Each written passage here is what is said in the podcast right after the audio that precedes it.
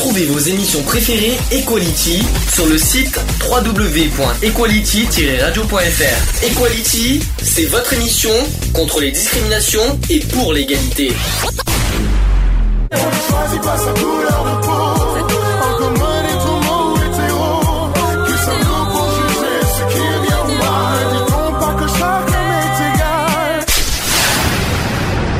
L'union fait la force. Equality. C'est le sujet du jour. On continue, on va, faire le troisième avis d'un psy, un psychanalyste. Euh, alors elle, c'est une. Elle s'appelle Geneviève Delézy de Parseval. Je me demande si c'est pas une bourge, mais on s'en c'est pas forcément, c'est pas grave. Mais deux quelque chose, c'est hein. noble, hein, c'est un nom noble. euh, ouais. Ah ben deux quelque chose, c'est un nom noble de toute façon. Donc elle a dit ceci il est très réducteur de répondre je suis pour ou je suis contre l'homoparentalité. Pour ma part, je me fonde sur une expérience clinique d'une vingtaine d'années. L'homoparentalité recouvre quatre cas de figure distincts. Le premier cas, c'est le cas le plus ancien, c'est celui d'enfants de parents hétérosexuels divorcés qui ont vécu ultérieurement en couple homosexuel. Je vois pas où est le problème. Deuxième cas, c'est celui d'enfants conçus en coparentalité euh, entre un couple de femmes ou un couple d'hommes homosexuels via une insémination artisanale ou grâce à un donneur de sperme non anonyme. Troisième cas, c'est euh, celui d'enfants conçus par insémination artificielle avec donneur anonyme dans un service hospitalier à l'étranger, en Belgique le plus souvent. Et enfin, quatrième cas, celui d'enfants adoptés par un seul parent. L'adoption par un couple non marié n'est pas possible en France. Rappelons ça aussi. Dans les deux premiers cas que j'ai cités, je elle a dit ceci, euh, la psy, elle n'a pas noté que ces enfants des problèmes spécifiquement liés au choix d'objets sexuels des parents. Elle a dit je suis en, je suis en revanche plus réservé sur le recours à l'insémination artificielle avec donneur anonyme. On revient encore une- Mhm. une- à, à nouveau, à nouveau sur la PMA.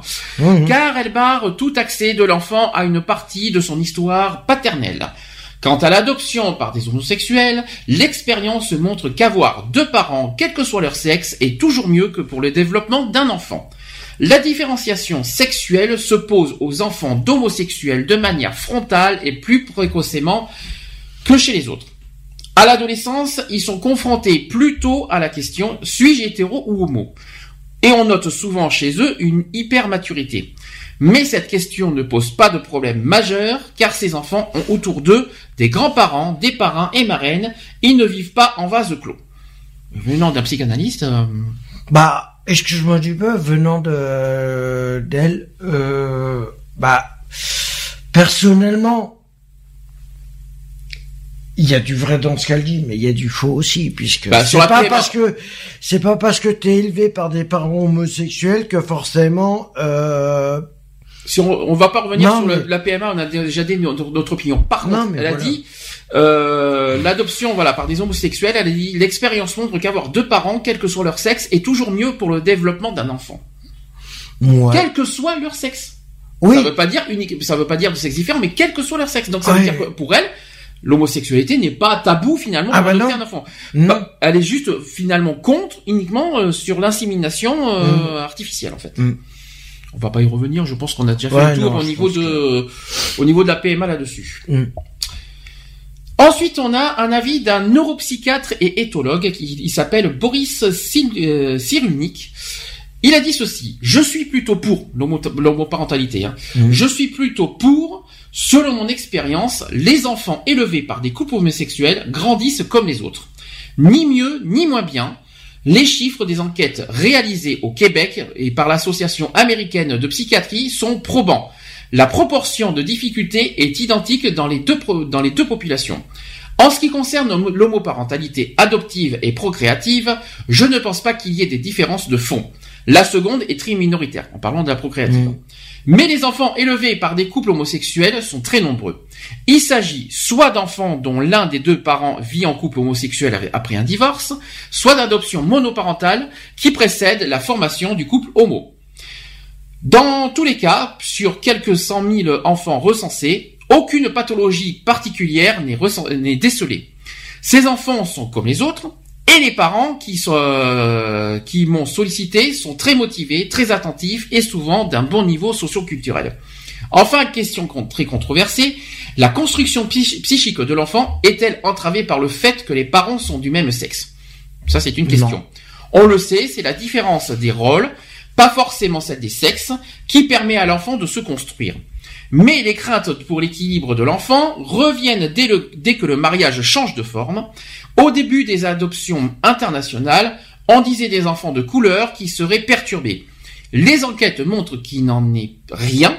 Ces enfants traversent des épreuves, mais qui sont honteux- mais qui sont, euh, mais s'ils sont entourés affectivement, l'épreuve ne deviendra pas traumatisme. Ce qui est vrai pour tout le monde. Voilà ce qu'a dit le neuropsychiatre. Très compliqué par contre ça aussi. Ouais. Euh, par contre, bon, il est pour.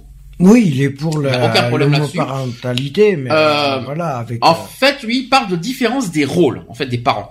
Euh, c'est sûr que c'est sûr. que- Alors, je sais que ça, c'est ce que souvent disent les euh, la maladie pour tous et tous les réfractaires. C'est que pour un enfant, s'il a- s'il est élevé par deux hommes ou deux femmes, qui est papa, qui est papa et qui est maman. Où est le rôle, qui est, qui est le rôle de papa, qui est le rôle de maman là-dedans, en fait? C'est ça, en fait, si j'ai bien compris le rôle.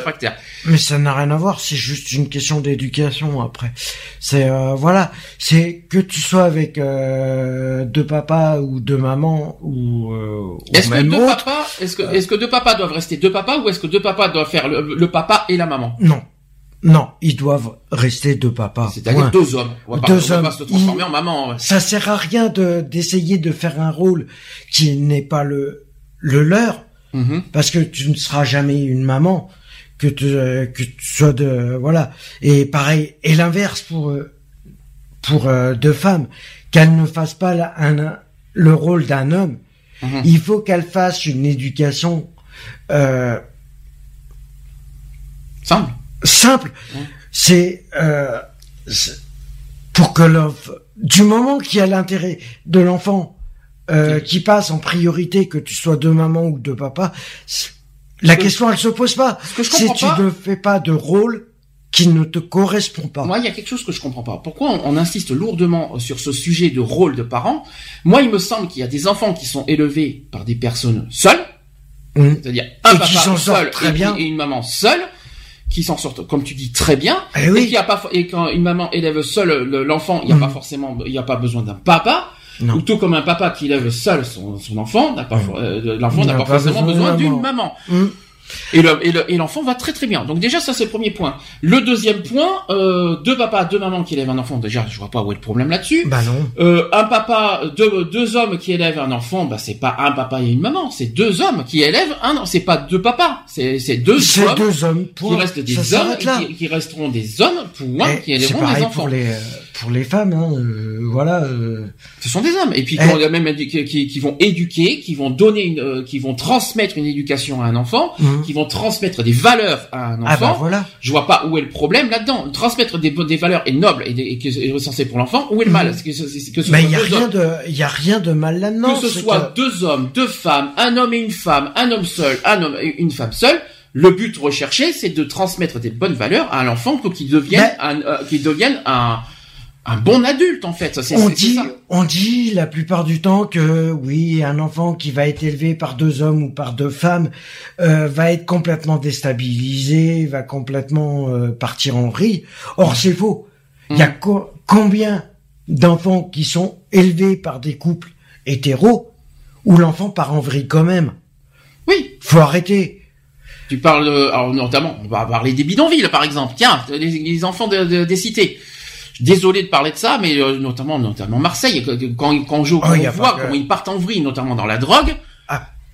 Et c'est pas, c'est pas des Et parents c'est pas des euh, parents homosexuels. Ça peut non. être des parents divorcés, bien sûr. Alors, on parle, parce qu'on parle beaucoup, on parle pas très peu aussi des parents divorcés, Mhm. mais ça peut être aussi des, des voilà, des, des, des, euh, des, des couples qui, voilà, qui ne, en fait, qui ont, qui n'éduquent pas leurs enfants. Pour moi, un enfant qui échoue, pour moi, un enfant, après tu me dis ce que t'en penses, hein. Pour moi, un enfant qui échoue, on va dire, euh, qui, qui est en échec, c'est, euh, ce sont des parents qui n'éduquent pas. C'est-à-dire, ce sont des, ce sont des parents qui sont démissionnaires, qui n'éduquent pas bien leurs enfants. Voilà, pour moi. foutent complètement. Donc, en fait, les enfants qui échouent, c'est pas la faute de l'enfant, du passé, le fait que c'est deux, deux hommes ou deux femmes, l'orientation sexuelle. C'est une histoire de d'éducation des enfants, des, des parents qui soit sont démissionnaires, soit qui n'éduquent mal leurs enfants, qui donnent le résultat finalement de l'échec euh, et du parcours, euh, euh, on va dire euh, du parcours euh, horribles, euh, catastrophiques de l'enfant à l'adolescence. Pas forcément. Regardons les- pas forcément. L'émission Pascal dire- le Grand Frère, Mm. excuse-moi du peu, Pascal, quand on regarde l'émission Pascal le Grand Frère, les parents, ce sont des hétéros. J'ai jamais vu encore des, c'est souvent, on voit que des hétéros, que ce soit Pascal le Grand Frère ou même, euh, même sur Énergie 12, euh, Pascal Sautens. Hum, Excusez-moi, c'est souvent des parents, alors soit, euh, souvent c'est vrai, ce sont des parents divorcés. Se divorcer et les ça. gamins s'ils partent en vrille c'est parce qu'ils sont perturbés. Ils savent pas du tout comment sur quel point euh, si on lui apporte pas les réponses qu'il pose par exemple pour un un couple divorcé et que c'est la mère qui a la garde et qui voit son père euh, de temps en temps ou qui le voit pas du tout il y a un manque. Il y a un manque affectif quelque part mais Quels sont les exemples qu'on a beaucoup vus, parce qu'on regarde beaucoup cette émission, euh, que ce soit Pascal Ou ou, euh, phare. ou, euh, soit ma famille en danger. Les, les enfants disent quoi? C'est quoi en fait? Moi, je, moi, j'ai beaucoup entendu les divorces. Mhm. Moi, je, moi, je, je, je me, moi, je me fie, aux, euh, voilà, aux expériences qu'on a vécues. psychologique Ben, moi, C'est le il y psychologique a plusieurs, il y a plusieurs facteurs. Moi, de tout ce que j'ai entendu dans les parcours de ces enfants qui ont, qui sont en échec euh, à l'adolescence, Mhm. C'est un divorce, c'est un décès, le décès c'est d'un des parents, des deux parents, d'un des parents, d'un des parents, euh, un abandon des deux parents. l'abandon, euh, nous sommes d'accord. Il y a toute, il y a toute une cause qui peut emmener un enfant euh, à détester euh, un des parents. Et un des parents ou la vie en général, parce que il, il se met, euh, parce que par exemple quand il va être euh,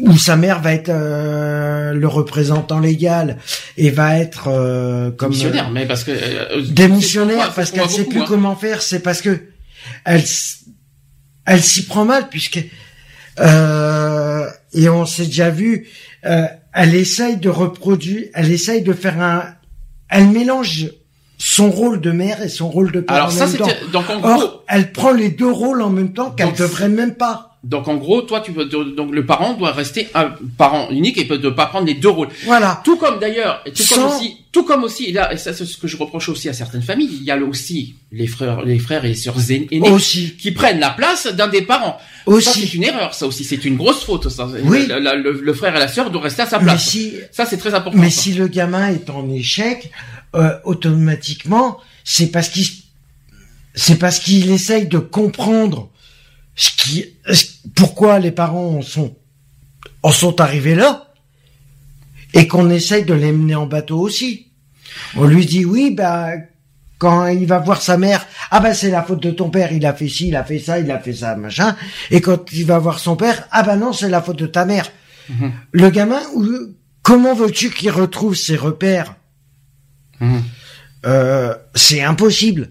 Et c'est pareil pour les, les placements en foyer. Donc on Que est bien ça soit en foyer, en famille d'accueil, ou que tu veux. Donc on insiste bien là-dessus, c'est que l'échec d'un enfant, adolescent surtout, C'est parce soit lui ment. soit l'éducation des parents, c'est un échec, c'est je parle Mhm. bien de l'éducation des parents, Oui, c'est un échec, voilà. soit il y a un événement Qui euh, fait tragique, que- soit il y a un événement tragique qui, qui, qui influence, on va dire, le, Qui a, qui a a- interféré a- euh, le bonheur de, de l'enfant. et, et aussi l'évolution de l'enfant. L'évolution aussi. Rien à voir avec l'orientation sexuelle. Nous Ah, sommes ça n'a d'accord. rien à voir du tout. nous Ça n'a rien à voir du on tout. insiste bien là-dessus parce que les psychanalystes insistent là-dessus. Non, non. Moi, je suis désolé, mais ça n'a strictement rien à voir. L'échec d'un enfant. Et moi, je peux te, moi, je peux te dire que le, que moi, je connais, j'ai rencontré pas mal de personnes et euh, tout au long de, de ma vie. Euh, et euh, la, la dernière fois que je discutais avec une, une personne que je connais, ses parents euh, sont, se sont séparés, or qu'il avait, euh, il avait deux ans, mais ils ont jamais et le et le gamin il va très bien. Le la personne va très bien puisque les parents sont restés à leur place. Lui ont dit bah on s'est séparés parce que euh, on a fait une bêtise on pensait que ça allait renforcer nos liens et on est en désaccord total. On n'a plus la même vision euh, des choses. Mais le gamin il est pas per- il est perturbé c'est sûr. Il comprend pas euh, pourquoi pourquoi il est obligé de, de voir euh, tous les 15 jours euh, un coup papa, un coup maman, mais il se fait une raison, puisqu'ils lui ont pas menti. Ils lui ont dit oui, c'est parce qu'on n'arrivait plus à, à s'entendre, machin, et voilà. Et le gamin, il, Mhm. il vit, euh, il vit sa vie. Voilà. Alors, autre, autre témoignage, cette fois d'un pédopsychiatre. Pédopsychiatre, c'est un psychiatre pour les enfants. Mhm. Euh, qui dit ce, euh, il s'appelle Daniel Marcelli pour ceux qui ne connaissent pas. Donc il a dit ceci je ne suis pas contre le mot parentalité. À ce jour, aucun écrit scientifique ne démontre qu'un enfant élevé par des adultes du même sexe est plus perturbé qu'un autre. Le fonctionnement psychique de l'être humain est l'une des euh, est d'une très grande plasti- euh, plasticité. Sur l'adoption, il me paraît curieux que la législation autorise l'adoption d'un enfant par un individu vivant seul et l'interdise pour deux adultes du même sexe. C'est ce qu'on a dit tout à l'heure, ça. Euh, Quand elle, quand elle est le fruit du désir de deux individus, du même sexe ou non, l'adoption pose moins de problèmes que si elle, peut- que, que si elle repose sur le désir d'un adulte seul. Quant à l'homoparentalité procréative, elle ne, se, elle ne soulève pas de problème particulier quand il y a différence de rôle dans le couple. Ce qui est décisif pour l'enfant, c'est qu'il est face, euh, c'est qu'il est face à lui deux parents qui ne fassent pas un, mais euh, ce n'est pas la différence sexuelle. Mais l'homo- l'homoparentalité n'est pas simple. À la question suivante. Êtes-vous gêné d'avoir deux parents du même sexe? D'après toi, qu'est-ce que les enfants répondent? Non. Les enfants répondent pas du tout et en général. Hum Il faut pourtant distinguer réponse consciente. L'enfant protège les personnes avec lesquelles il vit et réponse inconsciente. À l'adolescence surtout, quand ils s'interrogent sur leur identité, sexuelle, les enfants sont très angoissés à l'idée d'être homosexuels. Pour se prouver qu'ils sont comme les autres, ils ont tendance à nouer des relations amoureuses prématurées et souvent malheureuses. Pour les enfants élevés par des couples homosexuels, un accompagnement serait bienvenu lors du cap délicat de l'adolescence. Alors là, ça mérite plein de questions. Donc nous sommes d'accord que deux parents, nous sommes d'accord que les enfants sont éduqués par des parents, par deux personnes. Mhm. C'est pas une histoire de homosexuel, de hétérosexuel. C'est deux personnes, une Mhm. ou deux personnes qui élèvent un enfant. Ah, Point. bah oui, point, ça À la question, est-ce que les enfants vont devenir, on a- on l'a déjà dit au début de l'émission, est-ce que les enfants vont devenir homosexuels, le fait d'être élevés par des homosexuels? Non. Pas du tout. Pas du tout, ça n'a rien à voir. Ils ont, bien sûr qu'il y a la peur, mais bien sûr que non. C'est pas. Donc là, s'il y a des, des jeunes qui nous écoutent, des jeunes qui nous écoutent, euh, on sait jamais. L'homosexualité, ce n'est pas contagieux. Ça ne s'attrape pas. Le, on on l'est que ou vous- on ne l'est pas. Et c'est pas parce que vous serez éduqué par des parents homosexuels que vous allez devenir homosexuel. Non, arrêtez. Et puis, faut pas parce de que se cliché euh, dans des contextes. Euh, c'est pas parce que t'es élevé par un couple Même- hétérosexuel Mhm. que tu peux que ta sexualité va être ob- forcément hétéro. Non, et puis tu la envie sexualité, d'être homosexuel, même en étant élevé par des hétéros, euh, ou ou est le c'est ta sexualité, c'est ton choix. Et puis il faut pas être homosexuel parce alors déjà, il faut dire ça aussi, c'est qu'il faut pas être homosexuel parce qu'on a des parents homosexuels. Oui, non, voilà. faut pas faire plaisir aux parents parce que tu as des parents homosexuels, il faut pas faire plaisir aux parents d'être homosexuel, pas du tout. Ça c'est la sexualité, c'est le choix de chacun d'entre nous. Moi, je connais. On est on est hétéro, on est homo, on est bi, on est euh, trans, en fait, on- bref, etc., etc. On est ce qu'on est. Mm. Mais c'est le choix propre à, à soi. C'est-à-dire c'est son choix propre à soi. Ah. Ça veut dire qu'on est hétéro parce qu'on est hétéro, on est homo parce qu'on est homo. Mais il faut pas être homo parce qu'on a des parents euh, hétéro homo. Ou alors euh, il faut être pas être hétéro tout parce comme que, tout ouais. comme il faut pas être hétéro parce que tu as des parents homophobes. Oui. Voilà, vice versa. Euh, faut pas, faut pas, être- faut pas non plus à à à, de, euh, à, à, à faire une, à se, à se contraindre à une orientation sexuelle pour faire plaisir aux parents. Voilà, C'est ça qu'il faut se dire. C'est chacun. Chacun. Moi, je connais. Moi, je connais des personnes. Ses parents sont homosexuels et lui, il est hétéro. Il a deux enfants. Mhm. J'en ai au boulot qui sont hétéros et qui ont des parents qui sont homosexuels. Mhm. Mais ça a rien changé. Au contraire, il y a l'amour. Il y a l'amour dans la personne, c'est tout. Ça s'arrête là. Donc en tout cas, le bonne nouvelle, c'est que les enfants ne se sentent pas gênés d'avoir deux parents de même sexe. Ah non, C'est se une bonne gênent nouvelle. pas du tout. C'est juste que voilà, euh, ça changera pas grand chose. Ça changera rien. Ça changera rien du tout même. Ça changera rien du tout parce que t'es élevé par des homo- des parents homosexuels ou euh, hétéros. Euh, c'est ton choix. Si Tu es l'être humain est encore libre de choisir que ça soit sa sexualité, sa vie, son voilà. Euh... Après voilà, je sais, je sais pas ce qu'on peut dire de plus, mais euh... voilà. c'est- Alors, un autre avis d'un pédiatre. Alors cette fois, lui, c'est c'est le c'est l'opposé. C'est non, un pédiatre. oui, C'est c'est l'opposé. Euh, il a dit je suis défavorable à l'homoparentalité. D'abord parce que en tant que pédiatre ayant travaillé sur les pathologies, j'ai constaté que l'enfant souffre aujourd'hui d'un statut d'objet de consommation. Autoriser, autoriser l'adoption à des couples dont la sexualité a tourné le dos à la procréation accentuerait ce statut. D'autre part, même si l'on dit que beaucoup d'enfants sont déjà dans cette situation et que des études prouvent qu'il n'existe pas de différence avec les autres, cela ne change rien. La méthodologie de ces études est récusable et il est impossible d'imaginer aujourd'hui des tests susceptibles de donner des résultats objectifs. Il s'agirait donc d'expérim- d'expérimentation sur le vivant illégal.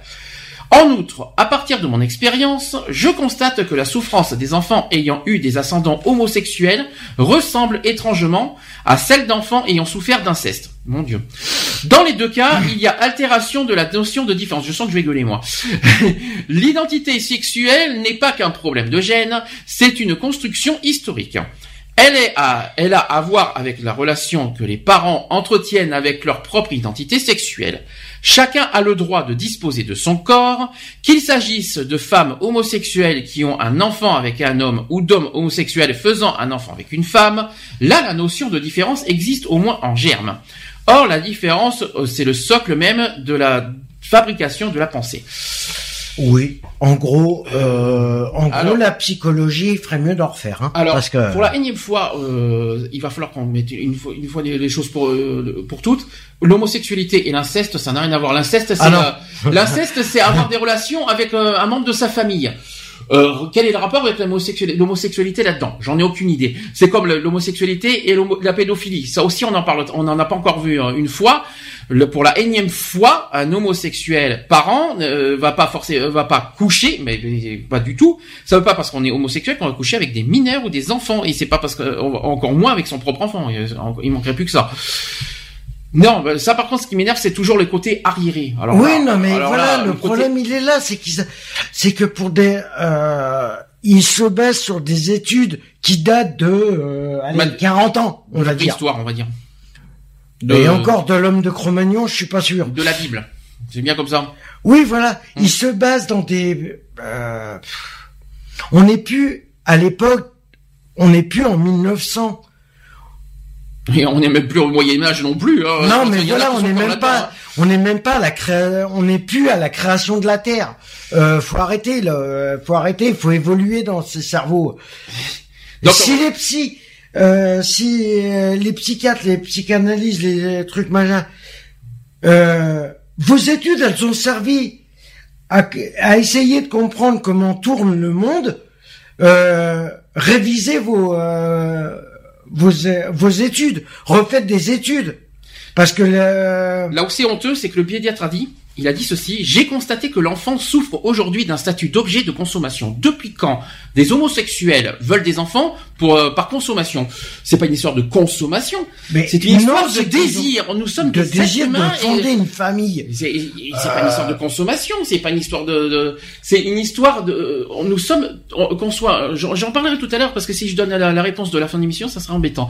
J'ai une, une réponse claire, et précise sur ce sujet-là. Mais quoi qu'il en soit, c'est pas une histoire de consommation, c'est une histoire de désir. Point. Bah oui, ça ça c'est clair. s'arrête là, c'est tout. Maintenant, Ou euh, c'est peut-être parce qu'il a, il a été déçu de lui de pas en avoir d'enfant. mhm. Enfin, on- euh, excuse-moi, je savais pas qu'on consommait un enfant, mais bon, Non, euh, mais- à moins que j'ai raté un, à moins que j'ai raté un épisode, mais bon. Non, c'est un peu du. Bref. Ensuite, euh, ensuite, euh, bah tiens, ça tombe très bien. Je pense que Lionel euh, arrive dans quelques minutes, c'est ça, Mister Lionel? Euh, frappe à la porte. Viens parmi nous, viens voir tonton. viens voir tonton, viens nous voir. Il est, je- et tu vois, on avait, on a calculé 30 minutes. Bien, nickel. T'as fait fort. En 30 minutes, t'étais là. Dis-moi Lionel, ça tombe, je sais, souffle, ça va? Oui, non, non, Ça va bien. Dis-moi, parce que là, on a affaire à un contre. Là, est-ce que tu t'imagines que lui, un dit que- pédiatre. un pédiatre qui dit autoriser l'adoption à des couples de- dont la sexualité a tourné le dos à la procréation, donc ça on s'en fout. Il a dit, euh, voilà, il constate que l'enfant souffre aujourd'hui d'un statut d'objet de consommation, C'est- c'est-à-dire que euh, au niveau de l'homoparentalité. Donc un, un parent homo euh, élèverait euh, l'enfant par souci de consommation. Je vois pas en quoi, mais euh, c'est nouveau. Non, bah, non, bah, à ce moment-là, on peut en parler autant des, des couples hétéros hein, qui font des gosses, on va dire, pour, euh, Pour l'argent. Les pour les allocations. allocs, pour, euh, etc., etc., quoi. hein. Les allocations de la CAF, tu veux Oui, dire. voilà. Voilà, Oui, les toucher allocations les familiales. Est-ce que c'est bon Euh, Alors, moi je sais que j'en ai vu, mais est-ce qu'on peut le prouver ça Ce qu'on vient de dire. Oh, bah, bien sûr, bien sûr qu'on peut toujours le prouver. Euh, Il y a même eu des fraudes qui ont été faites, donc, euh, Et beaucoup. Donc. euh, C'est prouvé ça, on est d'accord. oui, la, Ah, la- la la fraude, CAF avait déjà relevé plusieurs, euh, plusieurs infractions là-dessus, donc euh, voilà. juste avant, parce que c'est vrai que t'en as raté trois, t'en as raté trois du coup, du coup là-dessus. Donc ça rejoint en, disant qu'un enfant, ne, ça pose pas de problème d'être élevé par euh, deux homosexuels. Bon, il y a beaucoup de, de PMA qui, qui, qui posent problème. Mm. Là-dessus, voilà. Histoire de continuer, on va, on va poursuivre le sujet.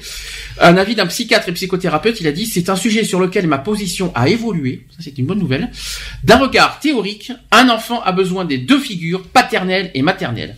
Je suis passé à un point de vue plus expérimentaliste. Évaluons ce que, ce que deviendront ces enfants une fois adultes afin de, avant de légiférer. Aujourd'hui, j'ai une position pragmatique. Rien ne permet de dire que l'hétérosexualité des parents garantit un meilleur équilibre à l'enfant que l'homosexualité. L'hétérosexualité ne protège pas des guerres conjugales, des détresses familiales, des aberrations éducatives. Peut-être euh, s'apercevra-t-on que demain, il n'y aura euh, guère de différence entre les enfants élevés par des couples homosexuels ou hétérosexuels, ça c'est sûr. Il y a tant d'autres facteurs qui pèsent sur l'équilibre et la construction d'un enfant, il en a parlé tout à l'heure, on en reviendra après. De. Par, euh, on en reviendra après. Mm. Par ailleurs, l'enfant est extraordinairement adaptable pourvu qu'il ait de, de l'amour autour de lui. Si ses parents l'aiment et s'aiment, tout est possible. L'enfant trouvera facilement réponse à ses manques, à ses besoins identifi- identificatoires ou à ses questions dans l'environnement proche, donc les familles, les enseignants, les amis. Et ce n'est pas pour autant qu'il deviendra homosexuel, ça on l'a dit juste avant. Mm. On ne devient pas homosexuel, on Les. ou On choisit de l'être. on l'est ou on ne l'est pas. Bah oui. Tout Oui. simplement, c'est ce qu'on a dit. Oui, on l'est ou on l'est pas, c'est chacun est libre. Je ne pense pas par ailleurs qu'il y ait de différence fondamentale entre homoparentalité adoptive et procréative. Dans les deux cas, les parents ont un parcours de combattant à traverser, qu'il soit administratif ou médical. Mhm. Cette filière très sélective est déjà un test de motivation. Donc là, on revient finalement sur le sujet qu'on a dit juste avant. On a, pas- pour toi, euh, un échec d'un adolescent, c'est dû à quoi pour toi? Adolescent. d'un adolescent. Un, euh, Un, Échec, un adolescent, qui- enfant. qui- on va dire qu'il part en vrille, si tu ou veux. d'un enfant. Alors Oui, nous, on a trouvé des réponses. On a, euh, après, euh, tu- tu- quelle est ta, on donnera les autres. Toi. Quelle, quelle est ta vision à toi Tu la vois pas Parce que est-ce que tu, est-ce que tu as déjà vu ces émissions du genre Pascal le Grand Frère? Oui, bah après c'est un manque d'autorité, c'est euh, il peut y avoir un manque d'autorité et puis euh, enfin, Bon, beaucoup- l'éducation déjà en numéro oui, un. bah oui, voilà, manque d'autorité, manque parents d'éducation, des, des parents démissionnaires, les forcément. abandons. Oui. Voilà, après c'est ces choses-là, quoi, je veux dire, mais bon, c'est pas. Il y a aussi un petit peu de la, de la mauvaise volonté euh, venant de, de l'adolescent, ne voulant Mhm. pas se soumettre euh, à l'autorité de, de qui de droit. Quoi. Ça t'est déjà arrivé de baisser les bras? Moi, jamais. parent? Non, jamais. Jamais. J'ai jamais T'as baissé jamais les baissé les bras? Ça t'est jamais, euh, ça t'a jamais Non, parce de, que euh, non, justement, euh, ça me ça me rend- ça me rend plus fort. Mhm. Donc euh, non, j'arrive pas à baisser les bras en fait. Et, Et, puis euh, on me donne pas, il me donne pas l'occasion de baisser les bras. Donc. Et quel est le secret pour que ton enfant évolue bien vers l'adulte? Ben, qui... Quelle est le- quelle est la recette? Bah, il y a, y a pas de recette. Après, c'est voilà, c'est il faut savoir, euh, faut juste euh, avoir le juste milieu, euh, c'est-à-dire sanctionner quand il faut sanctionner, euh, écouter quand il a besoin de parler, et aussi lui parler, euh, lui parler pour euh, voilà pour le, le faire avancer quoi. Donc en gros, Et puis répondre à ces questions quand il s'interroge, quoi. Je veux dire, ne pas, ne pas rester, ne pas le laisser dans le vague, quoi. Il y a Franchement. bien- il y a peut-être peut-être un troisième mot, c'est être présent aussi pour son Oui, voilà, et puis euh, surtout être présent euh, et d'être à l'écoute et, euh, Mm. et de surtout de ne pas répondre euh, euh, dans l'approximatif, quoi. Vraiment aller au fond des, au fond des choses, quoi.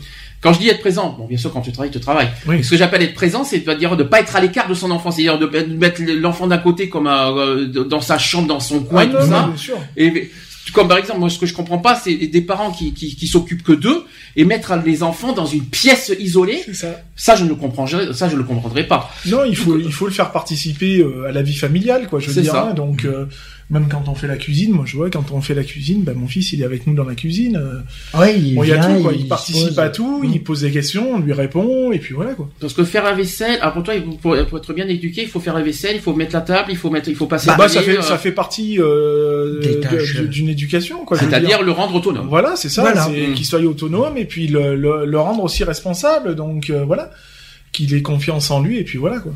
Lui donner Mhm. des tâches et puis bon ben voilà de, de savoir qu'il qu'il peut se rendre utile aussi quoi. Là, il a 9 ans. T'as peur de, de l'adolescence qui arrive? Non.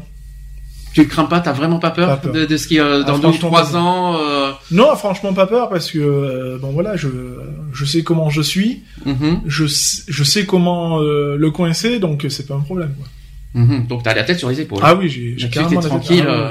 là-dessus oui. D'accord. Euh, plusieurs- C'est vrai qu'il y a plusieurs facteurs pour qu'un enfant parte à la divorces, dérive. hein. les divorces, alors on parle- euh, les séparations, les divorces. Est-ce que ça, est-ce que ça, ça pose vraiment problème à, à l'évolution d'un enfant? Oui, ça, ça psychologiquement, psychologiquement, oui, ça pose problème. Euh, on peut pas dire, on peut pas dire le contraire. Euh, un enfant qui apprend que ses parents se séparent ou se divorcent, c'est jamais facile. Je veux dire, Mm. euh, euh, même quand on est adolescent ou même limite quand on est adulte, quoi. Je veux dire, hein, euh, ça reste toujours un passage assez délicat, quoi. Je veux dire, la séparation. euh, Parce que tu... euh, la question est de savoir, oui, ben alors maintenant, euh, où est ma place, quoi. Moi, on m'a dit une chose. euh, quand Parce que tu te poses des questions, tu te dis, ben, est-ce que je suis pas responsable? Est-ce qu'il se sépare à cause de moi? Ou est-ce que c'est euh, autre chose? Tu te poses des questions. il faut il faut que les parents se mettent en en accord quoi je veux dire Mm. s'il y a séparation faut qu'ils expliquent pourquoi Voilà. et sans langue de bois au, à l'enfant quoi je veux Mm. dire parce que l'enfant peut s'imaginer mille et une choses quoi Moi, on m'a dit une chose. Euh, enfin, il y avait deux versions différentes. En plus, ça, c'est dégueulasse parce que quand il y a 20 ans de ça, quand, quand, quand, quand ils ont appris que j'étais homosexuel, ils ont cru que c'était à cause du divorce de mes parents. Alors, c'est vrai que j'ai mal vécu le divorce de mes parents. Mais Le, le fait, de, le fait que j'étais loin de mon père parce que je le voyais que pendant les vacances scolaires. Euh, parce que entre Paris et Bordeaux, c'était pas à côté. Mm. Et on, s'est- et on se mettait en tête que j'étais homosexuel par rapport à cause de ça, à cause de cette distance et de, de, de cette séparation avec mon père. Mm. Pas du tout. Ah bah j'ai trouvé mieux. moi. Mais absolument pas. C'est, ça n'a- c'est- c'est- non bien sûr que non c'est- Moi, j'ai c'est- trouvé je, mieux. je, je comprends pas là-dessus. Je comprends c'est pas c'est ça. comme c'est comme quand, si on te dit bah ouais ben euh, voilà euh, il t'arrive ça parce que c'est depuis qu'il y a le divorce de, de X ou Y c'est c'est débile quoi je veux dire les séparations n'en sont pas ne sont ne sont pas une cause euh, une cause de- du fait que votre enfant il devient homosexuel il devienne autre chose ou euh, ou je ne sais quoi d'autre quoi je veux dire C'est une question d'attirance. C'est pas une histoire de. de... c'est tout. C'est le, le, le problème qu'il est, c'est que c'est surtout que l'enfant ne se retrouve sans repère, quoi. Je veux dire, et euh, euh, lui, quand il a son père, sa mère, ou ses deux pères, ou ses deux mères, voilà, il a les repères qui sont là. Et le jour où il y a séparation, ben, ces repères, ils n'y sont plus. Donc lui, il a plus sa place. Il pose euh, C'est c'est comme euh, je reviens sur un truc là, c'est c'est comme le psy euh, que la première fois que j'ai rencontré, je devais avoir quoi 10 ans? Le psy il me dit oui, t'es homosexuel parce que c'est c'est par rapport à ce que ton père t'a fait. Ah oui, le viol. Bon, Je l'ai regardé. pas. de- C'est pas. Je l'ai regardé, je lui fais comment ça? Ah je lui dis non, ça n'a rien à voir. C'est euh, je, suis homosexuel parce que euh, j'ai une attirance plus pour les hommes que pour les femmes, c'est Mhm. tout. Ça, il y a rien de, il y a rien de. compliqué hein, là-dessus. Hein. C'est. Mais bon, ce que je Mais me dire que oui, c'est parce que je me suis fait violer par mon père. Ah oui, bon, ça, il y a cette histoire. Mais je sais qu'il y a beaucoup l'histoire d'affection, une histoire d'affection, de manque d'affection paternelle. Euh, alors que c'est archi faux, c'est pas une histoire de Non. manque d'affection paternelle qui, qui, qui nous rend homosexuels. C'est Ah tellement ridicule tout ce que j'entends là-dessus. oh, Euh, tout comme Est-ce que le fait d'avoir un manque d'affection d'un des parents ou même des parents, ou, euh, dans le cas des décédés, etc. euh, qui nous rend, qui nous, qui nous rend euh, homosexuels. C'est la première- Je suis désolé, mais absolument pas. Non. C'est une histoire d'attirance. Point. Euh, Mmh. t'es- T'es attiré par les hommes, t'es attiré par les hommes, t'es attiré par les femmes, t'es attiré par les femmes. C'est pas une histoire de manque ou je, ou je sais pas quoi. Euh, point. Et on, point à la ligne, je vois pas, je vois pas ce qu'il y a de plus là-dessus parce que stupide. c'est tellement ridicule tout ce qu'on entend. Et encore aujourd'hui, ça. Et encore, ça continue, hein. C'était, euh, Encore, bien sûr. Jusqu'à, Ça jusqu'à parce que dans le, dans le, le psychiatre a dit tout à l'heure, on a eu un carrément que il a peur de l'in- en fait de l'inceste, c'est-à-dire qu'un un homosexuel qui élève un enfant a peur que, que, que le parent homosexuel puisse coucher avec le, le- le- le- L'enfant. adopté. Faut arrêter quoi, Euh, faut arrêter les, les, les préjugés dans ce sens-là, euh, le côté inceste si tu préfères. Ouais, oui, non, Euh, ça va, il faut arrêter Non. un petit peu le, le, le, le délire, Oui, oui. les préjugés, les, étiquettes sur les, homos- les homosexuels à ce niveau-là. Nous sommes pas au Moyen Âge, quoi. Il faut arrêter un petit peu là-dessus. C'est sûr. Si tu veux rajouter quelque chose, non. non. On continue alors. Euh, dernier, euh, donc euh, tout à fait, Thierry.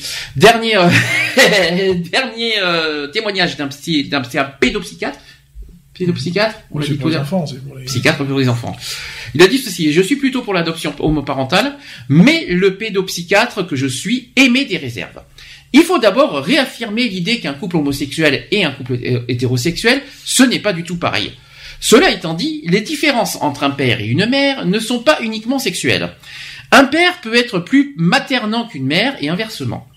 Et la différenciation sexuelle des enfants s'élabore aussi avec leur environnement, donc la crèche, la halte garderie, etc. L'important, c'est que les familles des parents homosexuels s'impliquent dans l'adoption. Je ne suis pas pour l'adoption des bébés, car, car dans les premiers mois de la vie, la relation avec la mère est fondatrice.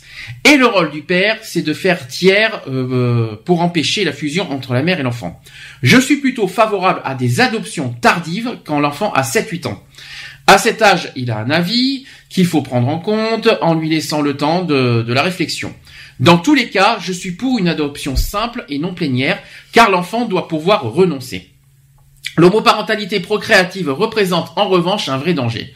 Parce que les enfants croient tout, euh, tous être nés de l'amour entre les parents, comment une femme euh, inséminée en Belgique va vivre sa grossesse? La procréation devient un acte technique déconnecté de l'amour, la question de l'homoparentalité est très complexe. L'échange de points de vue et le temps de la réflexion sont indispensables avant de légiférer. Voilà le témoignage. Mhm. Euh, alors il y a un truc que Mister Alex a dit tout à l'heure et là il n'a pas faux, c'est que chaque parent doit rester. Euh, donc le papa doit pas devenir une maman, le maman doit pas devenir un papa, il doit pas a- faire les deux rôles surtout. Non, On mais doit non, pas on, a, on, a une, on a une place, on a une place et il faut savoir s'en tenir, quoi. Je veux dire, euh, moi j'ai ma rôle de père, euh, mon, mon rôle de père avec mon fils. Euh, voilà, je, je joue mon rôle de père, quoi. C'est- Est-ce que vous êtes d'accord avec le, le pédopsychiatre qui dit qu'il faut que, le, que adopter euh, plutôt euh, vers 7-8 ans pour que l'enfant euh, puisse avoir, un- un- on va dire, une connexion avec la, la, la mère biologique pendant l'enfance? C'est difficile cette question. Bah, Et si jamais la, la, la mère est décédée, on fait comment? C'est ça. après, si elle a... C'est ça parce qu'il y a beaucoup d'enfants qui se retrouvent en milieu euh, euh, ASE, euh, donc milieu dans ces milieux-là, où ben euh, je vais pas dire souvent, mais euh, généralement bon il y a, il y a les parents, ils soit ils sont décédés ou Né sous X ou nés sous X ou, ou autre quoi. Donc je veux dire, euh, c'est délicat quoi. Je veux dire, euh, l'enfant euh, quand il est quand il est placé depuis son, son plus petit âge euh, euh, dans ces milieux-là, euh, il y a aucune connexion quoi. Je veux dire, donc euh, la seule connexion qu'il a, bah, c'est les, les, les adultes qui l'ont entouré pendant ce moment-là quoi. D'accord. Compliqué, hein, l'histoire, hein, euh, franchement. euh. Après oui, l'enfant, la, la vie de l'enfant est, est, est aussi important dans, dans une adoption. Hum. Je veux dire, l'enfant euh, a le droit de do- donner son point de vue s'il veut aller ou pas avec cette famille. Après, bon, c'est pas non plus à lui de, de, De la- décider, mais euh, d'avoir d'avoir son avis, oui, pourquoi pas. À 7-8 ans, euh, est-ce que, est-ce que déjà à cet âge-là, on peut décider, euh, est-ce que l'enfant peut décider de... de- Alors de décider, non, donner son avis, oui, mais décider, non. Euh, moi, mon, mon fils, il a 9 ans, il a aucun pouvoir de décision de, toute façon. Et si, et si, t'as- et si un enfant dit non, il n'a pas envie d'être d'être élevé par des parents qu'il connaît pas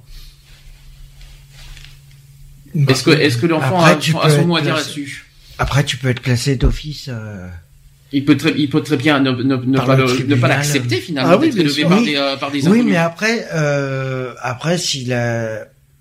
Après, si c'est une décision euh, automatiquement de l'ASE et de ça passe. Moi, je pense qu'avant avant une adoption, avant une adoption, il faudrait qu'il y ait un temps de rencontre avec, l'enfant euh, pour euh, avec l'enfant déjà Mm. pour euh, pour pour voir s'il y a Si une connexion quoi. Parce qu'on parle beaucoup de l'intérêt de l'enfant, mais finalement, comment comment on peut parler d'intérêt de l'enfant si on, on- si on va au- si on va contre le, le- Bien sûr, la vie si- de l'enfant? Moi, je dis que voilà, tu tu veux adopter, bah écoute, on va te présenter l'enfant. Mhm. Voilà, pendant un certain temps, tu vas le rencontrer, vous allez passer euh, deux, deux heures dans un milieu bien précis, et puis après, ça sera une demi-journée à l'extérieur, machin. Voilà, Et pour après, qu'il y ait une, être, euh, une habitude à, à se faire. Et puis, si ça colle, eh ben, ça colle, quoi, je veux dire. Et si ça colle pas, ben, c'est que ça colle pas, et puis c'est tout, ça s'arrête là, quoi. Et supposons qu'il apprend que, que, que c'est un couple homosexuel et qu'il dit non. Est-ce que ça peut est-ce que ça peut jouer là-dedans? Ah ben, il a le droit de, il a le droit de dire non aussi, quoi. Je veux dire. hein. Après, euh, euh, tout dépend de son âge, quoi. Je veux dire, puisque je sais que le pouvoir de décision est à 11-12 ans, je crois. Donc, euh, Mhm. euh, voilà, à 11-12 ans, l'enfant peut peut décider. Donc, euh, voilà, et tu ne peux pas. C'est pas aller- 13 ans au niveau de, de, Je- je de- plus, des jugements des, l'âge de, de décision pour un enfant, C'est c'est 11 13, ans. je crois, hein, euh, le- le- au niveau des mineurs. hein. C'est un peu, c'est un peu compliqué hein, là-dessus. Ouais. Et euh, Lionel qui est, qui est à fond aujourd'hui. Non, Il mais euh, voilà. Après, il faut. euh, je pense qu'il faut quand même le prendre en compte, euh, même si c'est pas. euh, L'enfant n'a pas le pouvoir décisionnaire euh, final, Mhm. mais je pense qu'il faut quand même le garder. euh, Au moins avoir son avis. Il faut quand même le garder en, le garder en compte et que les, surtout les, les, les parents adoptants euh, en tiennent compte quoi, et de Mm. faire en sorte de, de rassurer l'enfant de ce côté-là. Après, par contre, le, le- je trouve que le, le, le- le pédiatre, euh, enfin le pédopsychiatre, il a pas, il a pas faux dans le sens où effectivement, il faut que, faut que le lien, euh, si, si dans, la, à la- dans la chance où les parents sont encore vivants et qu'ils Mhm. soient tout ça, Oui, que la connexion avec le- les parents biologiques existe toujours. Ça, Eh. euh, surtout euh, en tant que euh, quand il est bébé, surtout. Ah bah, euh, Ça, c'est pour sûr. ça que D'enlever un bébé à, sa- à, sa mère comme ça, moi je suis vraiment. euh, est-ce que est-ce que c'est tellement dégueulasse d'enlever un bébé à un an par exemple, sauf si bien sûr le bébé est en danger. Hmm. Ça par contre c'est normal. Mais comment faire comprendre ça à un enfant? Comment le faire comprendre ça? Que le- en fait t'as été t'as été enlevé de tes parents biologiques parce que t'étais en danger. Comment le faire comprendre ça? Bah après il y a des mots, hein. il y a des mots à lui expliquer, il y a une façon d'expliquer, Mm. il y a une pédagogie à, à à faire. en place. donc, euh, voilà. Donc c'est un travail psychologique. Et ça c'est le, c'est le rôle à qui Est-ce que c'est au rôle des des parents adoptifs ou le rôle des psys? Ah bah c'est un peu le rôle de tout le monde quoi. Je veux dire, Ouais. je pense que là il y a un travail de groupe à faire quoi. Mhm. À la fois avec euh, La les parents et à la fois avec le psy et l'enfant quoi. Forcément. Et, tu, et euh, est-ce que l'enfant va accepter? Ça, c'est une autre question. C'est chaque- ça, là, c'est du Après- cas par cas. Là, on est d'accord. Bah, mais voilà, après mais c'est- euh, tout le monde. Il l'accepte. hein. c'est dur Il d'accepter. l'accepte s'il veut, mais après voilà, on dur, peut après, pas Après, savoir. Après, euh, faut comprendre la notion du danger. Euh, Eh, si tu que- dis, voilà, t'es- on t'a retiré de tes parents parce que, euh, euh, voilà, t'étais tout euh, seul à la maison, t'es- ils étaient t'ont laissé toujours- tout seul, des trucs comme ça, bon, ça peut se comprendre. Euh, la bibine, ça peut se comprendre aussi. Après, si c'est pour dire, ouais, euh, ben voilà, euh, parce que ils t'ont mis euh, deux claques, euh, bon, je veux dire, c'est un peu abusé, quoi, je veux dire. Là où j'ai plus de mal, alors là c'est un avis, une opinion personnelle. Moi, là où j'ai beaucoup plus de mal avec ça, tu es, euh, voilà, tu t'as un, bébé de un an qui est, voilà, qui est enlevé de ses, vrais parents, qui vient, a adopté par euh, d'autres parents. Et euh, qui apprend plus tard, ben, euh, qui dit euh, à, à ses 18 ans, ben je suis pas ton vrai, je suis pas tes vrais parents. Ça, c'est- ça j'aime pas. De l'apprendre à la majorité. Ça, par ça, contre, ça, j'ai- euh, ouais, du non. mal avec ça. C'est pour c'est-à-dire ça que même si d'avoir un enf- une enfance menso- dans le C'est pour mensonge. ça qu'il faut le dire le plus tôt possible, quoi. Je veux Mm. dire, c'est euh, c'est pour ça que moi je favorise toujours le ce côté-là, quoi. Je veux dire, euh, sitôt que l'enfant est en âge de comprendre, donc 6-7 ans, c'est là qu'il faut envoyer, quoi. Je veux dire, faut faut pas cacher, quoi. Je veux dire, il est en âge de comprendre, il comprend les choses. Euh, voilà, avec des mots simples, hein. ça sert à rien de rentrer dans des grandes phrases de, de, de Platon ou je ne sais quoi d'autre, mais euh, voilà quoi, de, avec des mots simples et lui expliquer euh, le comment du pourquoi et, et ça peut que bien se passer quoi. Tout comme la question, alors là on revient sur l'homosexualité, et deux parents qui sont homosexuels qui, euh, qui, euh, qui, qui, euh, vont, qui vont adopter un enfant, est-ce que de suite, il faut, il doit être d'emblée, il faut qu'ils disent euh, à l'enfant qu'ils sont homose- Bah, homosexuels faut pas le cacher. T'as deux papas et ça s'arrête là. De papa, oui, mais est-ce qu'il faut dire qu'on est, qu'ils sont homosexuels? Bah du moment où t'as deux papas. euh. Je Après, suis pas d'accord avec toi parce Après, que deux dire- papas, euh, ça veut pas dire pour l'enfant il sait pas ce que c'est l'homosexualité. Après, euh, bah, moi je pense qu'il faut en parler. De toute façon, euh, si tu en parles pas, il le saura tôt ou tard. euh, Il- Ça sera à l'école, ça sera, euh, Et ça sera plus ça dur. sera à la télé, ça sera, euh, Mm. voilà. Donc euh, je pense que vaut mieux le dire progressivement, mais sûrement que que de le cacher, quoi. Donc là il faut pas d'office quoi. Dès le premier soir, pas, écoute, Ah non, voilà, pas, faut qu'on te euh, dise quelque pas chose. le premier soir où il est arrivé. Ah bah Parce écoute, que si apparemment tu c'est ce que le- je comprends. Euh, non. Attends d'adaptation quand même. là. Oui, bah Ah, oui, parce que bon, temps- l'enfant va quand même arriver dans un milieu qu'il ne connaît pas. Hum. Euh, voilà. c'est le temps euh, qu'il retrouve ses repères. Faut pas non plus lui envoyer trop d'informations parce que trop d'informations tue l'information.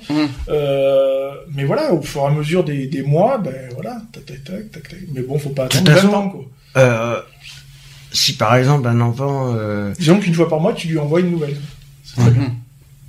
pour le mais de toute façon il s'en aperçoit il s'en apercevra vite qu'il y a il y a un souci et il va il va venir poser des questions aussi il va se dire bah pourquoi euh, il y a qu'un homme qui vient à la maison euh, là il va pas comprendre À 7 ans, je crois pas. C'est plus à la- plus vers 10-11 ans. oui vers 10 11 ans mais là voilà il y aura je- trois ans faut encore ah, franchement, mais- qu'un enfant de 7 ans va dire pourquoi il y a un autre homme. Moi, je pense pas qu'à 7 ans, on comprend ça. C'est plus, plus tard. Et après, c'est, pour ça oui mais vers 10 11 ans Et- le- et il va commencer à poser des de- questions il va- un enfant qui est trahi, et qu'on, lui ment. Moi, je trouve ça, je trouve ça euh, honteux. pour, pour le respect de l'enfant, non, il faut lui, il faut, il faut dire la vérité avant. Après, après, là, comme a dit Lionel, c'est tout un travail psychologique. ah bah, il y a- euh, faut comprendre. automatiquement Et alors là, c'est comme le chou et les fleurs. etc. Non, mais- Et- Non, mais faut, faut le dire avec des mots simples, c'est tout. Ben, euh, Au lieu écoute, papa, euh, papa, il a jamais aimé les femmes, et puis c'est tout, ça s'arrête là. voilà Mais c'est pas compliqué. C'est cash quand même, hein. Bah oui, euh. mais qu'est-ce qui vaut mieux euh, broder ou dire la vérité Enfin, moi, je pense que le mieux c'est de dire le, la le vérité mensonge fait encore plus mal, hein, donc euh, je pense que vaut mieux être cash. Ça fait mal au moins une fois, mais au moins c'est dit. Et il vaut mieux que ce soit les parents plutôt qu'un psy qui doit faire euh, ça. Ah, je pense, oui, je pense que c'est Parce que le psy, euh, blabla, il y a la, la, la, euh, Oui, la- voilà, la- il y a le blabla derrière, quoi. je veux euh, dire, donc euh, bon. Et on sait pas ce qu'il va dire en plus. Et en plus, Mm. tu sais jamais, il va, il va peut-être le tourner euh, de façon à ce qu'il. c'est ça. Alors, euh, question. L'adoption par des couples homosexuels et l'enfant dans tout ça. Et l'enfant. Alors. Et alors Qu'est-ce que ça fait? C'est un petit peu ça. Donc, euh, selon les, euh, donc je, je rappelle que ce sont des avis de psychanalystes. Il dit, première phrase qu'il dit, on oublie la construction psychique de l'enfant. Est-ce que vous êtes d'accord? Non, c'est faux. Non. Pour- pour- dans les couples homosexuels C'est Non, faux, La c'est faux. construction, tu l'as fait quand même, mais d'une manière différente. Dans quel sens? Qu'est-ce que tu appelles différent Bah, différente que tu vas pas aborder la, la même, tu vas pas aborder les, de la même manière qu'un couple hétéro.